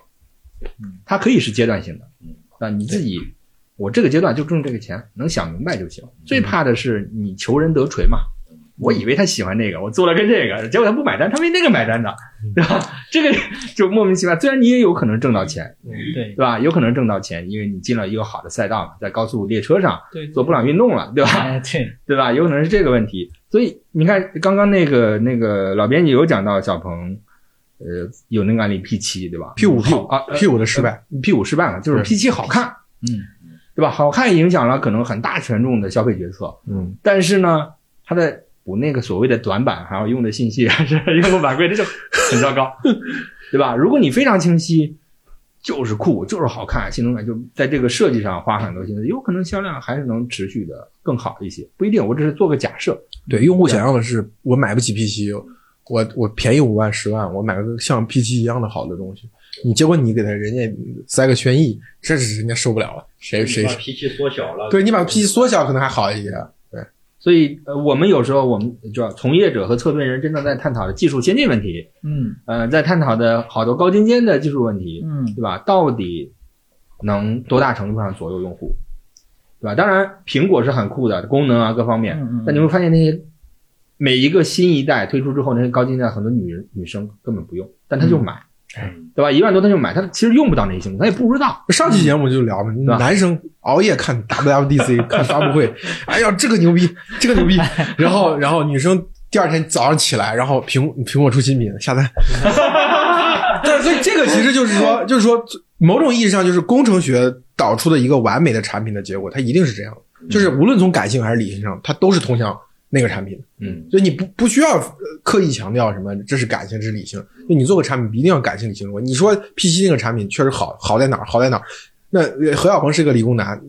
公司最核心的方向是自动驾驶，那是理工吧？够理工吧？结果它的核心卖点其实就是好好看。嗯，我其实跟小鹏人聊过这点，我说你为什么不在小红书上多发点力，花点力气？因为女生很多，我发我发现在小红书上 P 7的评价还是很高的，因为女生就消费角色最重要颜值嘛。嗯好看。对，好看。但是老板的惯性思维是我好像没有走过女性市场，好像都是 都是男性市场。对他，但是我说觉得这个其实不矛盾。你就像比如苹果，你就像乔布斯这个人，他在世的时候，他走的确实理工男的路线。就我们都是受他影响很深的一代人，就看着他怎么评价对手的产品，怎么怎么去阐述自己的技术路线，怎么去把一个好好的产品让我们认为是最好的。但是同时，他也征服了那些很感性的女性用户。因为他的理解的，他作为产品经理理解的程度已经是抛开了性别，那第四个就是底层的那些东西，对吧？我设计一个全新的，我怎么滑是好的，符合人性的，嗯，有创新的东西。那我们普通的产品经理更多的还是，呃，我现阶段的受众，对吧？他就看好设计，我就把钱和资源用在设计上。他看好什么，我就你匹配就好，我就搏一下，对吧？你明明一个三一个四，非要 all in，图啥？是不是？这就很糟糕了。然后就是好的企业家和产品经理。嗯，至少不会陷入到一种巨大的 ego 里边，就是自我里边，对吧？我是工程出身，我是这个，我我爱好技术，我就得技术先进，或者这是巨大的自我。对，他无视了市场的需求，是的，对吧？这种在叫年景好的时候有资本认账，你进入这个赛道好，你还能有续上的。你如果在年景不好的时候，这种巨大的这个自我是有成本的。这这，你说这三家谁 ego 最大 啊？这仨创始人谁 ego 最大？都挺大。啊，都挺大。对极客，其实聊极客，我这 我今天刚开了几个，就开了一天，真的是屌丝的快乐源泉，太好开了，真的。你包括之前试领克零九，真的领克零九跟理想之间，我自己反复说，我觉得领克零九是好车啊，理想 ONE 不是好车，因为我就是从驾驶感受上去体验的。因为因为我之前就反复强调一点，就车这个东西呢，虽然就在中国的这个语境之下变成一个家庭。里面的所谓的面子，因为我家里买辆车，其实是代表我家庭的地位，对吧？家庭在社会当中的地位。那实际上，车这个东西代表非常强烈的个人个人自由主义的这个象征，就是男生，尤其是男人、男生、小孩，对吧？他像美国人读高中的时候，可能拿到家里的第一辆车，这是自由了。就像我们成家立业，就是中国的小孩脱离自己原有的环境跟家庭，他到大城市立足，他买一辆车，其实验证他融入这个城市了，他是这个城市的一员了。就这个东西，它有很强的个人印记，就是你不要抹杀一个车跟个人之间的强烈联系。最近我们是卖一辆车嘛，就换了批之后把那燃油车卖了，一个九九年的小孩，县城里做电商的，来把我那个车卖。我说我这车是我三十岁时候买，你九九年的，今年你看九九年，今年二十二十三岁，我觉得你比我强。看着他把车开走，那真的是心思都碎了。就是别克君越是吧？对，就是就是你不知道，就是就人跟车之间的那种强烈的感情，我觉得有的时候还是。我还是觉得不要把家庭的所有东西都承载一辆车，首先要满足驾驶者，就是购买者、驾驶者。我认为这个东西可能是我的一种情怀，就是我认为产品价值观上，我不能接受说这个车是首先是家庭的，然后才是我的。那首先这是我的，才是家庭。嗯哼，我觉得这才是一辆符合我价值观的车。这个，哎，那个 老白，你讲这个会不会有年代感？嗯，对吧？会不会有年代感？就是年轻人不会再把。车这个车哎哎不对不是这个九九年的小孩看一辆车眼睛也发光，这是他自己挣的钱买的一辆他喜欢的车啊，而且这辆车一般来说这辆车是应该是就接近三十岁和三十岁左右人买的，他二十三岁就买，他有一个成就感，我相信他卖这辆车也很伤感。哎呀，当年我多年轻啊，然后赤手空拳就做电商拿了多少个单，然后就在这辆车里签了什么单，然后后来回想起来全都是回忆。我觉得这个东西不会变，这是人性。对，可能有不同的意见是，呃，我们岁数稍微年长一点，尤其是对于我们父辈来说，有车是少数。对，然后导致说我们从小经历的环境里边，有辆车是非常代表很多隐喻嘛。对对，对吧？而我们拥有第一辆车，这个是被强化的，嗯，对吧？更容易产生很多情感羁绊。而现在满大街就是，首先买车的门槛没那么高，满大街都是车的情况下，这个会被弱化。当然还会有案例啊，会有年轻人靠自己的努力。这个买到第一辆车，而大部分的是有可能你过了生日，施总就给孩子买。极客极客入门应该只要七万块就可以开走了？就是首付。对啊，啊，不用七万六万块钱，百分之十五。啊，它最低的入门车型不是三十万吗？对，三十万乘以百分之十五，四万。五万块钱，五万块钱就可以开走了。五万块钱把辆车，现在对于年轻人来讲，这个成本。好像非常低，或者对于那个诸位的下一代来说，很多时候他们的成人礼就是送辆车。哎，我跟你说，你说这个道理，同时有两方面的效应，是吗？就是说中国的人，他这个车对他来说很重要，对吧？年轻一代人觉得没那么重要了，嗯，但是反而会因为这个原因，导致他频繁，他的购车频次要上升。他购车频次一旦上升之后的话，你你想象一下，上一代人是一家人买辆车，这个车可能买完十年都不动，嗯，对，他们要可能三十岁之前就开了三辆车。那这个时候，他对车的判断其实更主观、更个人化。嗯嗯，是的，对吧？你原来是一家三代出去买个车，买个车之后往那一放，这到孩子一上高考都可能都是这辆车了。而且不用挑老三样，对吧？不用挑。BBA 是 那个时候哪有那个？那个时候叫什么老三样什么来着？富康、捷达捷达、夏夏利。当然是三大三小那个老，三大三小，对，三大四小，小的就是捷达、夏利和那个叫什么神龙、富康，富康三三三家啊，。还有奥拓呢，奥拓是另外一个体系的，哦奥拓最开始，奥拓最开始是没有轿车牌牌照的，相当于是就是国家的生产秩序叫三大三小嘛，就是就这么一汽、上汽、广汽，然后是是这个东风，就这几家能生产三个辆大车、三辆小车，就是国家为满足全国人民需要，就就领导可能觉得这还不够吗？还还需要什么别的车吗？需要那么多选择吗？你们？有的开就不错。对，所以那个时候其实车确实它它强烈的跟所谓行政级别啊、家庭的环经济环境啊啊，对对绑定。我们山东人对那个奥迪有执念，就是奥迪范博那个文章里也啊也也对对写了嘛。对对就是官车嘛，对，对因为是这是个政府用车，所以所有做生意的赚到钱的都是想要一辆奥迪。啊，最早还不是 A 六，再早是奥迪一百，嗯，就是那个四四方方的奥迪，对对。对吧？官车，然后最好再找这个公家弄个什么访客证，对吧？带着那个党的，啊，前面啊插个是政府出对对对对。对插两个小旗，一个党旗，一个国旗。对。这叫社会地位。啊。对，我记得。县城里藏着另外一个中国，这是。的，是的，我记得韩寒当年还有一个，当然这段估计你掐了，就是什么一个朋友在北京，然后要买辆奥迪，写了一篇文章，在新浪博客上写什么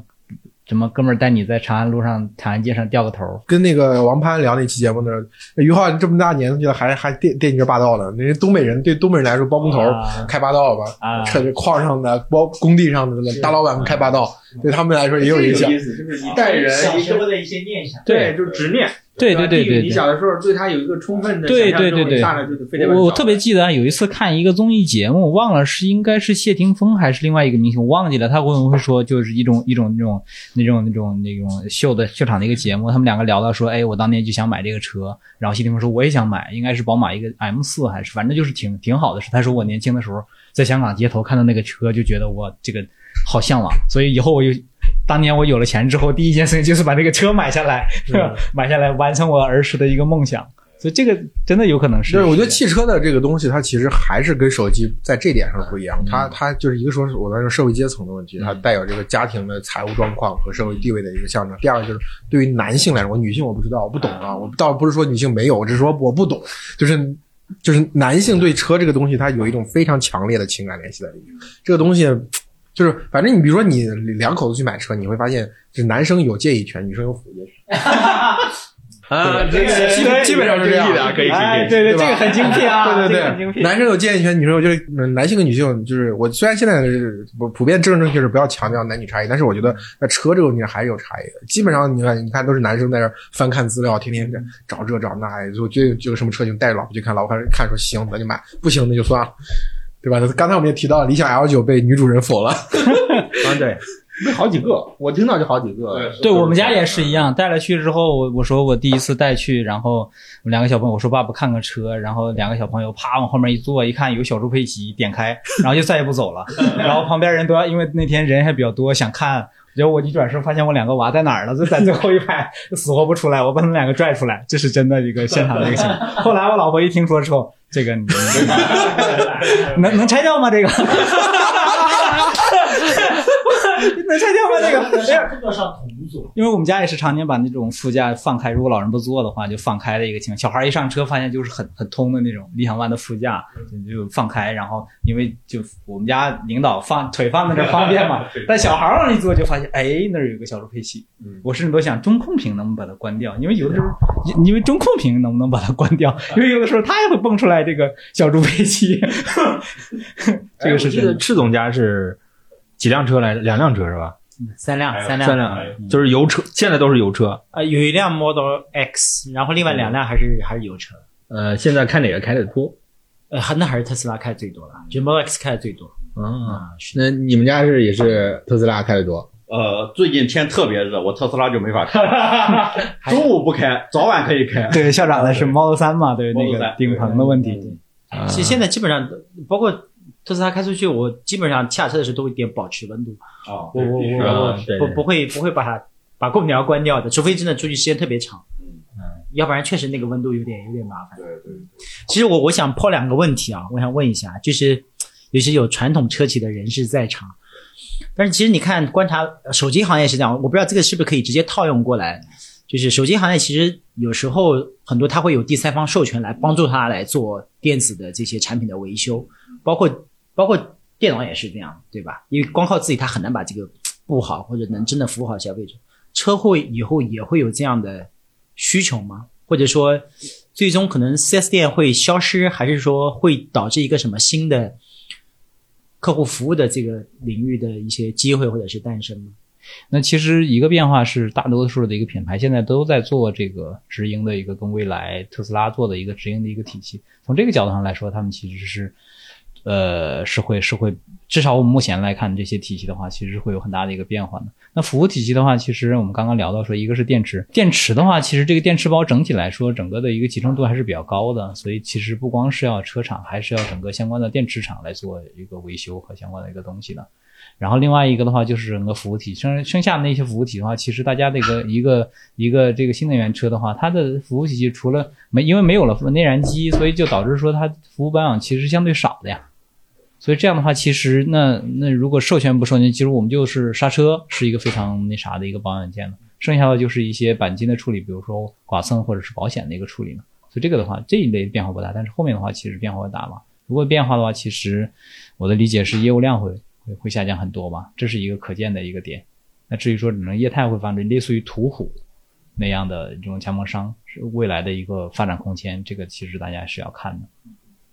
对吧？因为途虎的话，它主要的一个业务还是去做，因为大家去 4S 店保养比较贵嘛。我以前燃油车也是随便就找个途虎就做掉了嘛。但因为新能源车它保养的东西相对少了，可能对不知道大家交流一下，反正我理想的售后服务咋样？我从来没去过，我去过对，我刚回来 我去，啊，对，理想的好像还要发动机保养，对吧？对的对对的对的增程发动机保养一万或者六个月还是几个月？对忘了，。反正我现在的我说一下我的体感，就是反正以前车问题，我们家领导打电话，车子怎么样了，啪跑过去弄，或者周末去弄。现在就是啊，车怎么怎么样了？好的，你等着等着接电话，就他那个这个反买那个服务之后，那个那个就会来取车嘛，所以他就弄就好了。我从来没去过，所以你我就提车的时候，上门服务的，对上门把车提走，就是然后把你它有个 Plus 会员服务，对 Plus 会员服务，就是刚刚好，你最核心的服务，，对对对对边角的服务它都不伺候。对，然后呢，未来的给给你的感觉是无微不至。对啊，是黄金马桶，就是你你想不到的服务我都给你，有可能，对吧？但是这个背后都是有成本的。反正那个我去那个售后中心，给我的感觉就是我又再也不来了。我觉得就是这个事情也是，我也对理想不满意，就是省去了你建那个充电网络这个这个事儿。嗯，你短期看没啥影响，长期看影响非常大。因为我我们之前呃测好多那个电动车，最后得到结果就是电动车就三者必须其一。第一个就是品牌超充，你自己有超充啊，确实体验好。你小鹏跟特斯拉有自己超充，你真的啥也不用钱。要是我们这上次拍比亚迪的视频，就我们说比亚迪的四 S 店所有人都都告诉你，买车都告诉你，你电不方便充来我们店里充。我们真开着去，告诉你车位满了，然后你看那那那个车位不是空着吗？那个坏了，就是他他没有没有自己的充电网络，它就有有产产生容易产生这个问题。你你必须你得加充，你加充这个东西是呃很能解决问题，但是它只能解决一部分的问题。就是这个中中国就是大概有百分之五十的人，他那个小区环境或者说他出租，他住在出租的租的房子里面，他就建不了这个网络。那你你你今天今年增值，明年增值，后年增值，人家这五年如火如荼的建网，五年之后网成了，你五年之后还是增程，你你发现第一款电动车，是这个这个产品，就哪怕你理想啊做出来一个一个一个轿车或者一个 Model Y 这样的产品，你上哪儿充电去啊？你到时候发现跟特斯拉的充电网络差了五个数量级，就是就是左晖说那句话，难而正确的事情，理想就不是就是太爱走这种捷径，这就是说就是小米模式的毒害这这个产业的地方，就是你你不做你你做那个难你做那个容易的顺风是不是顺势而为顺流直下的事情，一个阶段可以，后面所有的事都难。你看雷老板从二零一六年开始干的事儿，哪个不难？哪个不是刀口舔血、红海搏杀？他还他他还再说过一次顺势而为吗？你看他一六年就是在说过顺顺势而为吗？再也没说过顺势而为了。没有顺势而为的事情。顺势而为这个事情只能吃一次，你理想已经吃完了，你还想再顺势而为，不可能的。后面全是拿而正确的事情。顺着老编辑这个话讲啊，就是你不建充电网络，肯定会限制未来你的呃你的产品矩阵的选择，对呀、就会陷在一个比较狭窄的，就更容易变成那个要下线有保障，嗯，这个赔率很不足，对对吧？那那个境地，它是一个螺旋的循环的过程，嗯对对吧？最终把自己陷在一个小的，这这是有很大的问题的。同时又反过来讲，呃，我其实挺理解，就是我们都我不知道诸位有，反正赤总是做企业的，嗯我们都做企业，我们自己反而有的时候不是我们想不想，是我们能不能不能？对，对吧？说说白了，我从小家里种地，你非得让我学哲学、学艺术，对吧？没那个家境，我争取对吧？当成富二代，让我儿子学这个，嗯我就先学什么医生啊、律师啊这一类的，最好完成一个阶层跃升，稳住。咱们也不求一下这个到上面去，咱们争取让孩子们这一代好一点。就很多时候是这种逼不得已的某种选择，嗯因为我们看到充电网络的构建，另外两家，尤其是未来，其实是很大的成本。后来也选择了跟外部合作，把它剥离出来，包括甚至想独立融资，但是好像没成功，对吧？是失败的。嗯呃，但是本质上是想就是抛掉这个负担，因为是巨大的投入。嗯，就是连未来花钱换成这样的主都有点顶不住的投入。当然，它是哪儿正确的，也意味着每个人都有自己的挑战吧，对吧？你换成我的角度，我们正常做企业也会面临一些或多或少的一些重投入。其实，在判断逻辑上也有点近似的顾虑，对吧？你要什么？你要不要这么重去玩，对吧？大投入大赢，对吧？小投入不输。所以就未来这个企业，其实大家的就负负面评，外界负面评论偏多，但是我觉得就有两件事情，第一个就是在设计上的这个自信吧，也不叫自信，就是坚持。嗯我要我要做的跟燃油车是有根本性差异的，那套东西它我觉得是很挺好。第二就是说换电这个事情，就是当然有很多人说下一代车都是都是 E to B 了，对吧？就是电池都在底盘上抠着，你说你单独做一个这个换电这个事情，那你跟这个整个产业的技术升级路线好像就有点背离了嘛，对吧？是不是有可能会造成一个不利的情况？但是就只能说我从理念上赞同换电这个，就跟当年京东投入物流一样。这这事儿，你说京东当年投入物流对它财报的负担有多大？但你后面发现就靠这个顶住阿里，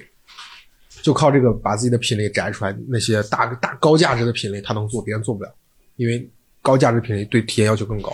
对退换货要求更高。就是我我有这个自由自自由的网络，尤其是在疫情期间下，你更更凸显出来人家这个价值。那你说你在零八年的时候，零七年的时候，当时老马不就讽刺过他们，嘲笑过他们，对吧？你这账算不过来，对不对？你养这么多快递员，这不是个互联网公司该做的事情，巴拉巴拉巴拉巴拉。但是最后验证了这个这个提前投资的正确性。但是你说未来这个是换电是不是京东物流？我觉得这个可能未必那么不是一个完全的贴切的比喻。但是我觉得就是说，呃，我我因为我毕竟是个媒体人嘛，就是你更多的时候只能从价值上去进行判断，价值观上。其实其实是可以从行业的常识里去判断。零售行业多快好省，你不可能一个平台全占，你只能做取舍，而且你的体验是有上限的。例如第三方的社会化的物流，在这个快这个事情上是有明显的上限的，对吧？嗯但你自建物流。呃，你你每个城市建仓储，你在这个上是能突破上限的，所以最终在零售这个事情上的定位，你是能找到自己的生态位去站住的。同时，作为从业者，当然我们是外行，有可能这个诸位里边从业者去评判一下，在充电和换电这个趋势上有没有类似的逻辑。每个人找到一个，还是说，呃，整个充电网络建起来之后，就会发现人们的普遍的需求就靠现有的充电网络就可以满足，换电就逐渐的淘汰，又重，回报又不足等等。这个判断由从业者来好好考虑一下，它是不是符合这个逻辑？我觉得肯定是，就是支我更支持小鹏那个和特斯拉一样无情的增加电压和功率的这种 换电逻辑嘛。嗯对，这个不是换电充电充超电超充充逻辑超充这个的话，其实我觉得，记得理想本人也也做过一些，就一个方面是说他们融资以及公司发展阶段的问题，因为铺这个充电网络，无论是还是铺这个换电站，它其实都是一个重资本投入的一个问题。还有一个的话，其实我觉得跟那个京东物流那个有一点区别是，京东物流这个事情，我我在某个地方做了一个一个中心仓或者是什么仓仓储的一个点来说，其实它不会有一个大的一个技术的一个变革，就不会说我今天在这边在华东地区我做了一个仓储，然后后面大家都不需要中心化仓储了，而这个。充电这个事情要注意一点是，大家其实都在去做的一个一个一个一个一个等的一个节点是八百伏的一个超高压的一个一个充电。嗯，那如果高八百伏出来之后，那么应该是几分钟充个几百公里。但跟现在的这个所谓的超充网络的话，其超充的一个整个基础设施的话，其实是有非常大的一个变化的。对，也就是说，其实理想本人，我记得他在某一次采访的时候，他提到过，说你现在铺了这么多的一个超充，等到八百伏一出来，你们遍地都是垃圾。嗯。所以他选择的路线是说，我等到八百伏出来，那我公司也到一定阶段了，是怎么方式去发展这种想法？我我觉得，我觉得它是一个你很让很容易让你相信，但是扯淡的故事。嗯，你要知道，城市里面的商业综合体，这跟商业是一样，它的布点，一旦你站住那个位置之后，别人再想布很难。就比如商商超里面，你进驻了，你租金拿下来了，嗯，你理想再想在这个地方同样地方再拿这个点，它是它是它不是无限复用的，就这么多点。一旦比如特斯拉跟小鹏把这个点的位都占住之后，你再去做，你发现你会好的商场你进不去了，嗯，你只能再离远一点，再找一个什么废弃的仓库什么地方，在那儿再搞一个，就是这个逻辑就是怎么说呢？就是说，你比如说星巴克这家公司，它的很大的很大的这个价值建立在它的门店的选址上。麦当劳更是说，它很多东西都是自持的，它物业甚至都是自持的。这个店面的地的房子，我当时投资就是买你做综合体的时候，建设的时候我就买，我就买下来了。后面它能极大的摊薄我的租金成本，就是这个东西不是那么简单，谁都那么聪明。我现理理想的人就爱干这种事，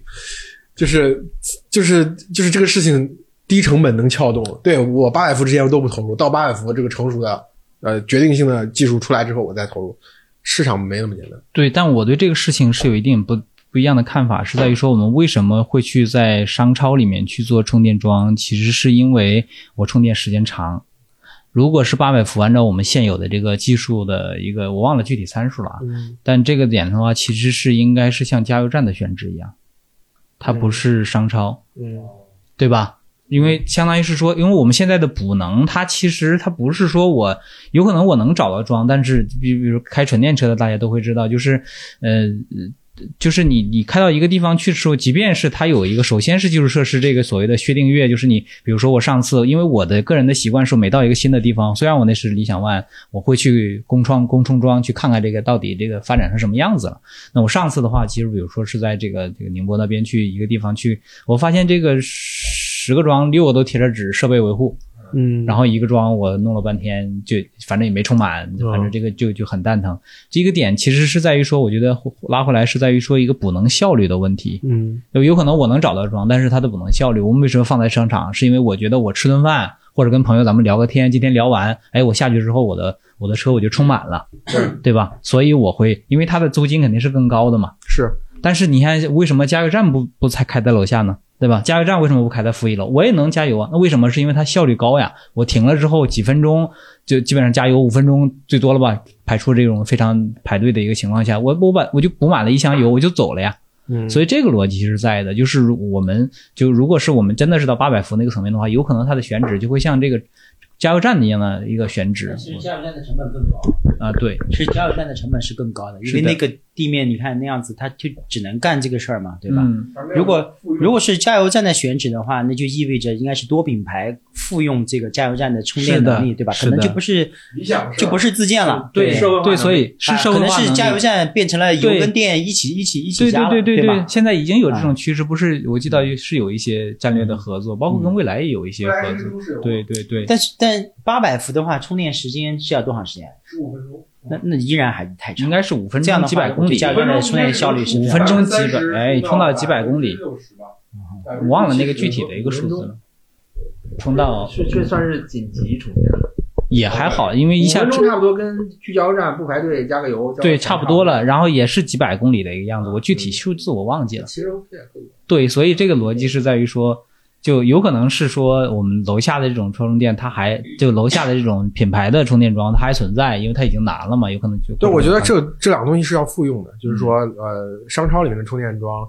它的快充可能达不到那个伏，而且你要知道那要改造你电网的，是的，是就的，是的，加油站为什么不在商超楼底下？还有一个原因是安全问题。那嗯油运到楼底下，上面全是人，那哪得 那哪得了呢？对加油站选址三百米、五百米之内都它有设计有设计标准的，对的有设计标准的。所以我估计那个八百伏的充电出来之后，它是应该这个城市有主干网，它的主干网也是非常大的一个，对，它有主干网。就比如对这个事儿，其实只能国家电网干，跟你理想没啥关系。我跟你说，真的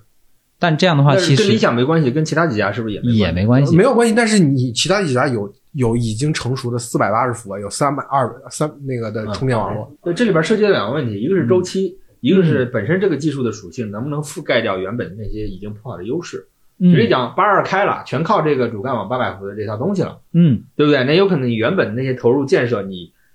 投这么重的投入，你换来从资本上效率上来讲，你没有换回来整个市场上的不可扩张资源，对的，嗯对吧？你只是阶段性的满足了服务需求，这个投入是低效的，是的，对吧？没有换成竞争优势，是的，对不对？对的我们无论是 to C 还是其他的什么业务，钱投下去都要换回来现阶段的不可扩张资源，未来能别人来抢的时候，他要花成倍的资金来抢，对吧？这才有有价值。的，嗯，对我还好奇那些中常委的新能源的国产车，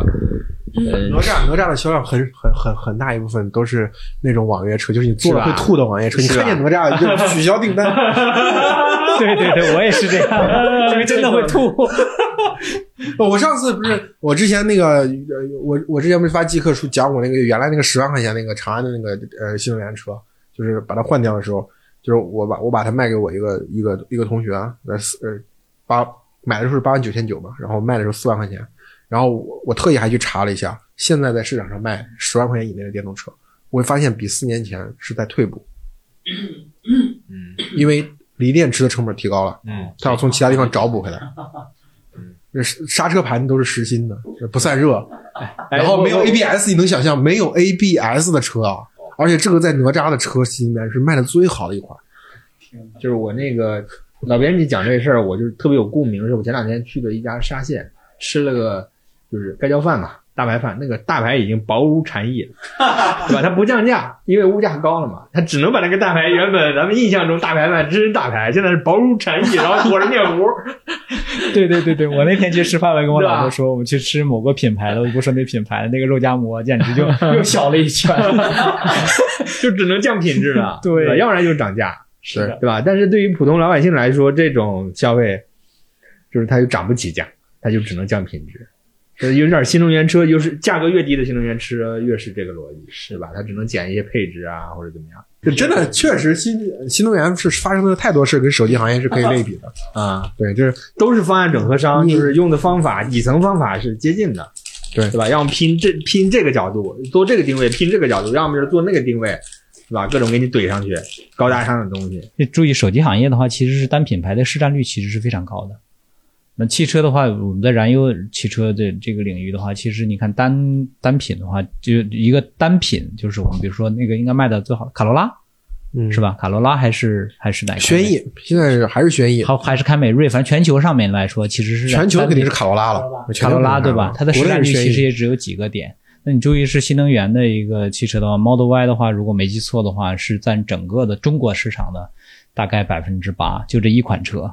美国就更。多了，美国你就算美国的对 Model Y，然后那个 Model 多三呢，应该大概占百分之四差不多吧，加起 Model Y 比三还要多，多得多多得多多得多。这个为什么说在国内做 SUV 容易出爆款，哎做轿车不容易出爆款？对这个事情，国外的数据我没看，但但这个的话，其实是整个的。如果这个，我记得理想也说过类似的一个观点，就是他当年应该是应该应该有段时间大家都会转那个雪球的那个帖子吧，啊因为想当年说它会市值会到两千亿啊，然后市占率会到多少啊。后来特斯拉的股票涨涨上天了之后，大家都卷都都转说哇，这哥们儿真牛逼。对吧？想当年就就在雪球上这个发了这么个帖子，我觉得这个的话，其实是汽车行业的一个会未来的一个一个跟消费电子比的话，会不会成立？就是 Model 3和 Model Y，以及会不会还像这样一样，就是随着这个市场渗透率一直上涨，它还依旧的吃到甚至比现在更大的份额，这是非常可怕。单款车百分之八的市场份额，其实这几年经营下来，我最大的一个感受就是，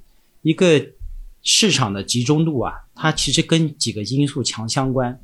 首先，第一个因素就是说你的产品的更新换代的速度。我的产品更新换代速度如果越快，我越有可能有集中度，因为大家我犯错的，我犯了错之后，我很快能修正回来。我能快速把用户可能还没有来得及反应之前，我就已经把我的错误给修复掉了。但是你像你看盖房子、造车，对吧？你很难去这么快的去把你的错误给修，你可能大概率你 miss 掉一代产品，你大概率可能几年就没了。嗯，所以你给了别人更好的机会，这是一个。还有一个呢，就是就是你的单一的成本越高的，其实相当于是说你更新用户更新换代速度越长的，它越太越不太可能记住。呃，就是首先，我觉得赤总讲的这个问题特别好，是个质量非常高的问题。就是无论什么行业，我从商业底层去理解它的市场集中度是由哪些要素决定的。对，我就刚刚脑子里一直在过，但没找到一个很好的公式啊。就是尝试用一下那个于军老师那个产品迁移成本的那个新体验减旧体验，对吧？能不能有足够的？第二是赤总刚刚讲的那个消费决策的周期。对吧？一个不可逆的决策，一旦完成了之后，可能三五年我就不变了，嗯那不影响了。所以我们假设在这样的前提下，就是汽车是一个消费呃决策的周期偏长啊，一次决定了之后不可逆。第二个是它的体验的迭代，过往在呃工业产品时代是就是本身产品有取舍，有好坏，对吧？没有非常全面的。那我们想下一个时代，如果真的迭代到了某种叫工程技术上已经差异化越来越低了，就好像，嗯，说消费电子有一些已经没区别了，到最后，对吧？呃，这个这个更多的是智能座舱的升级，对吧？交互体验啊、软件系统啊等等，呃，会不会有可能出现叫单一大陆区域内的统一大市场范围内集中度非常高的？因为大家拼的就是一个快速迭代的那个消费那个那个那个座舱智能座舱的。呃，出现了一两家集中度非常高，就是他们做的好。对，所以这个的话，其实整体来说是一个呃，就这也是个人的一个看法，就是说我们现在的话，其实你看车的话，其实整个的电子电器的一个架构会有一个很大的一个升级。我们看到，比如说那个应该是瑞银 UBS 他们做的一个很早做的一个拆解，就把整个的 Model 3做了一个拆解，就发现它其实是一个区域化。区域化的一个电子电器的一个架构，并且它大大的简化了这个整个的一个 i 这个 ECU 或者 MCU 的一个相关的一个东西。最终的话是确保说我们整个的这个计算的话，能够尽量的其实让整个的呃计算架构的一个一个集中，就像我们的这个手机一样，我们手机里面其实就那几个芯片，其他的都不带计算了。那我们反过来说，跟现在车的类比的话，有可能它摄像头里面还有一个计算的一个芯片，而里面还要带软件。所以这是一个分开跟一个集中的一个点，而我们现在的一个趋势其实就是集中度。集中度之后了之后，其实大家拼的是什么？有可能就是一个软件的生态。我现在刚刚赤总聊的就是说，整个手机的外形和硬件上其实没有啥了，大家看体的体验的是说我喜欢说整个苹果的这种生态，还是安卓的一种生态，而这个的话其实是软件决定的。而这样的话，其实是就我们刚刚聊到说整个智能空间。那现在的话，智能空间里面有很多的，比如说这个就拿公开的一个资料来看的话，这也是这个理想的一个一个点。它的宣传的一个点就是说，它是第一家用它的座舱里面的八幺五五芯片来渲染它的这个 HUD，对吧？HUD。那 HUD 呢，其他厂商是怎么做呢？就是一个 MCU 里面带着软件。他说他是第一个可可 OTA，哎，可 OTA，对对对对，你看它志总也聊了，对对，他们销售的一个点，这背后的话，其实就是这一个很好的一个体现，就是在说以前的话，大家是哎，我从比如说我从戴总这儿买一个这个 HUD 的东西，它你里面是带着代码的，我想让你升级，那你说你你怎怎么升级啊？我这个芯片算力就这么多，但如果我们都集中到一个八幺五五芯片上来说，并且戴总你卖给我的是你都不用卖给我东，你可能就卖给一个投射的设备，最后的我的渲染是什么？是八幺五五芯片，那我就找码农做呀。对吧？那我们怎么炫怎么来？你有什么需求？其实，在这都是软件层面的一个一个事情。而软件层面的话，其实一些软件能力，我们看到所谓的新势力的话，他们因为它是互联网公司出来的，他们做软件跟传统企业做软件，那其实是有本质的一个区别的。因为它整个的一个架构做得更更集中了之后，它的整个软件就像我们传统的软件开发一样，对吧？这个其实是未未来的话，其实是如果如果我们说这个有一种说法，就是其实车现在会变成未来会变成一个 computer on wheels。带着四个轮子的一个计算机，那这样的话，其实软件的层面的话，这这个公司的一个优势就会体现出来。反正我听到这个的时候，我其实大为震撼。其实倒倒也不是你完全不了解的东西，但是其实就是姚工跟我讲的是，就是说你未来比如说悬架系统，你很多所谓的我们认为那三大件，那今天这些三大件它的数据，它的呃就是供应商卖给你的，其实是你呃对你来说还是个黑盒子。就是你只是知道怎么用它，嗯然后你怎么从整体的车的驾驶的感受上去调它。那未来变成这所有的数据都跑在我的计算平台上，嗯，那我的迭代速度大大加快。就是像我们说 OTA，那那过去是以车型为，比如说一代车，丰田出了一代车就这个平台，它的大概的悬挂，它的底盘性能是一致的。你你想迭代等到下一代，我们在七提前七年甚至十年，我要提出下一代平台的需求，然后它的设计设计指标参数都已经定下来了。它是以七年、五年、十年为单位去迭代，你都可以 OTA 了，万物都可，车上所有的零件都可 OTA 了，那这所有数据都在你的计算平台上跑，这个迭代速度就大大加快。所以其实就这我之前我我包括极客，包括领克零九，我非常喜欢，但是呃，我听姚工说完之后，就反而对吉利的的这个优势有点模糊了。就是你这东西是现在有优势，因为是基于你现在供应商网络，你你的你的调教经验，但万一人家是基于数据像软件一样那么迭代快那么快，那你两三个版本之后你就追上了。但是这个周期要多长呢？呃对吧？要实现，就是我们有的时候现在新车基本上都已经上预控制器了嘛，我看蔚来啊，包括理想，已经也也都已经往这个方向走了。对，嗯其实大家都在做啊，因为因为这个开了一个非常好的头嘛，就因为你原来我们说所以所以我现在，嗯但但我个人的一个点是，反正但凡我看这个新车的发布的话，我就看它整个的一个计算架构的一个一个更新，是你说软件能做哪些事情，对，这个其实是非常非常关键的。就当然这个特斯用的电线越来越少，越来越少。对对对对，这就是这个，因为它整体的一个通信来说，因为的计算的话，说白了就是一个，你可以认为是一个传感器。这当然肯定不是这么简单啊，就是那以前的话是里面这个这个以前我们也聊过，说它会涉及到一个它芯片里面还带代码。我们上次聚会的时候也聊到对过，说我我买了各位的芯片，结果你们往里面全塞了代码，然后我这儿中间一调 API 全不通。对吧？因为我哪知道你这个事儿是咋弄的？是的是你的问题，你的问题还是你的问题？不行，你们都过来过来搞。这是一个软件的一个，但是如果是你们其实都是一个元器件，比如说摄像头就摄像头，我信号接上了，你就把图像给我传过来，对吧？我至于说我的这个是这个纯硬件的一个对纯硬件的东西，西，让你们怎么搞你们就搞了，然后最后的话这个算法是我来 tuning 的，那我就其实我就可以走就很很容易嘛，我就卷我这帮做做图像算法的人就好了，就用不着卷你们这帮硬件供应商了，对吧因为它带代码，是这个其实是非常大的一个一个一个变化的一个趋势。而这个的话，其实包括再往后的话，其实你看特斯拉这个也就因为我看伊隆马斯克公开的采访比较多，他们不光是做了，你看它整体的一个架构是在于说，最开始它也是 Mobileye 的，后来用了 NVIDIA 的自动驾驶的一个芯片，最后来就吵了一架，说你这个不行，然后我们要自己搞。当然，他也找到了 Jim Keller，对吧？这种神一样的一个人物，对吧？把他的 FSD 卷出来，让那 F 这个这以及说他这个啊走了，对，然后以及说他的一个超算的一个背后的一个训练的超算的平台，那这是它一个非常大的一个技术的优势。但这是这部分的一个点是我们刚聊到车上的一个芯片也是一样，它的 FSE 的优化是非常非常大的，并且应该是跟 Lex Friedman 去采访还是哪一个采访的时候，他说到其实我们连编译器都要自己去优化。这个你想想，做过互联网的人就觉得，你 BAT 中国那些互联网大厂有几家养了编译器团队啊？但你现背后想想，它好多多恐怖，就是我觉得这个优化已经优化到啊，这编译器不行，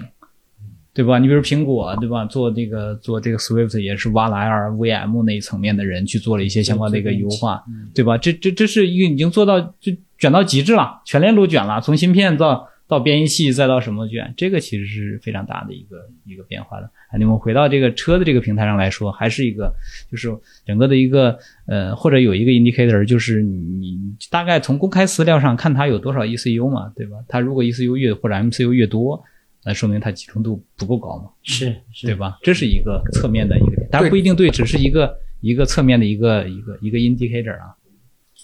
对吧？因为传统的供应链体系，它的附加价值在于说，我给你提供了完整的解决方案，而不是一个单一的硬件嘛。但是现在如果这可能也是华为想做的事儿，是吧？就是传统的供应链要崩了，啊新的供应链是谁？就是就是华为。对，因为这个供应链体系体系猫下去的话，其实后面在供应链体系下能吃到利润是很少的，嗯，纯硬件的利润了。会变成富士康了，就是富士康的利润。了。富士康的，这其实是这个芯片供应商，哎，对，所以供应商，就是我说的这个，其实对传统车企来说，它过去的积累就在供应商网络，那供应商网络被干掉了之后，那那这个其实对他们来说，它无法复用了嘛，就是最核心的体验的差别在在计算平台上。那你嗯，供应商提供的东西并不并不，你像比如说空悬这个事儿，那确实极客用的空悬，对吧？领克零九用的空悬这个东西，全球就那么几条产线，那那吉利通过过去自己的工商网线拿到了，你你理想 ONE 拿不到，你只能找国国产替代商做个单枪的这个这个这个空悬，那你的体验就没有人家好。但是未来未来就是这个悬挂的核心的指标，就是那个做空悬的人已经不重要，那个核心的算法在它的计算平台上。就哪怕你把这个硬件造出来，那个 make difference 的那个体验的东西，在人家的计算平台上，这个你你就没办法通过你说供应链的什么这个东西去解决了。所以，我呃就就是就是相对来说，华为跟比亚迪两家公司的模式啊，我还是更欣赏华为。虽然他们的用户的画像可能有点像啊，对吧？嗯，就是或者说他们传播的的核心那个要素，什么爱国呀，什么中国崛起啊，中国供应链崛起，但是我觉得不一样，华为还是会对这个这个产业会升级的。那我感觉。站在这个角度，其实供应链是没有办法持有了，除了锂电是类似于能源的逻辑，对吗？就不一定。我今天主机厂会吃掉更多利润吗？应该是看广发的还是哪一个的？我回头可以分享给大家那个研报，就是在呃，就是类比说，在整个的这个这个苹果的那个周期里面，在不同的渗透阶段，零到百分之二十二十到四十的这个不同的一个阶段。以及移动互联网不同阶段的一个一个收益，我觉得这个还是会有的吧，因为它现在的话，其实有一个过程，对，会有一个过程嘛。因为整体来说，就零到二十那个阶段，比如说咱们聊到这个德赛西维，对吧？德赛西维应该是那家公司。那最最近的话，你看，我记得我关注它，应该是应该是理想跟他们签那个战略合作，因为我认芯片，我就看了一下这家公司，哎，挺老牌的一个公司。那按照今天你翻开的话，应该是股价翻了一倍，对吧？这也是一个类似于果链嘛。那么再回到说这个投资那个层面，就过去的移动互联网，你是买苹果还是买果链嘛？对吧？买果链的人就要天天研究嘛，买苹果就不需要嘛，你就像段永平一样躺倒上雪球就完事儿了嘛，对吧？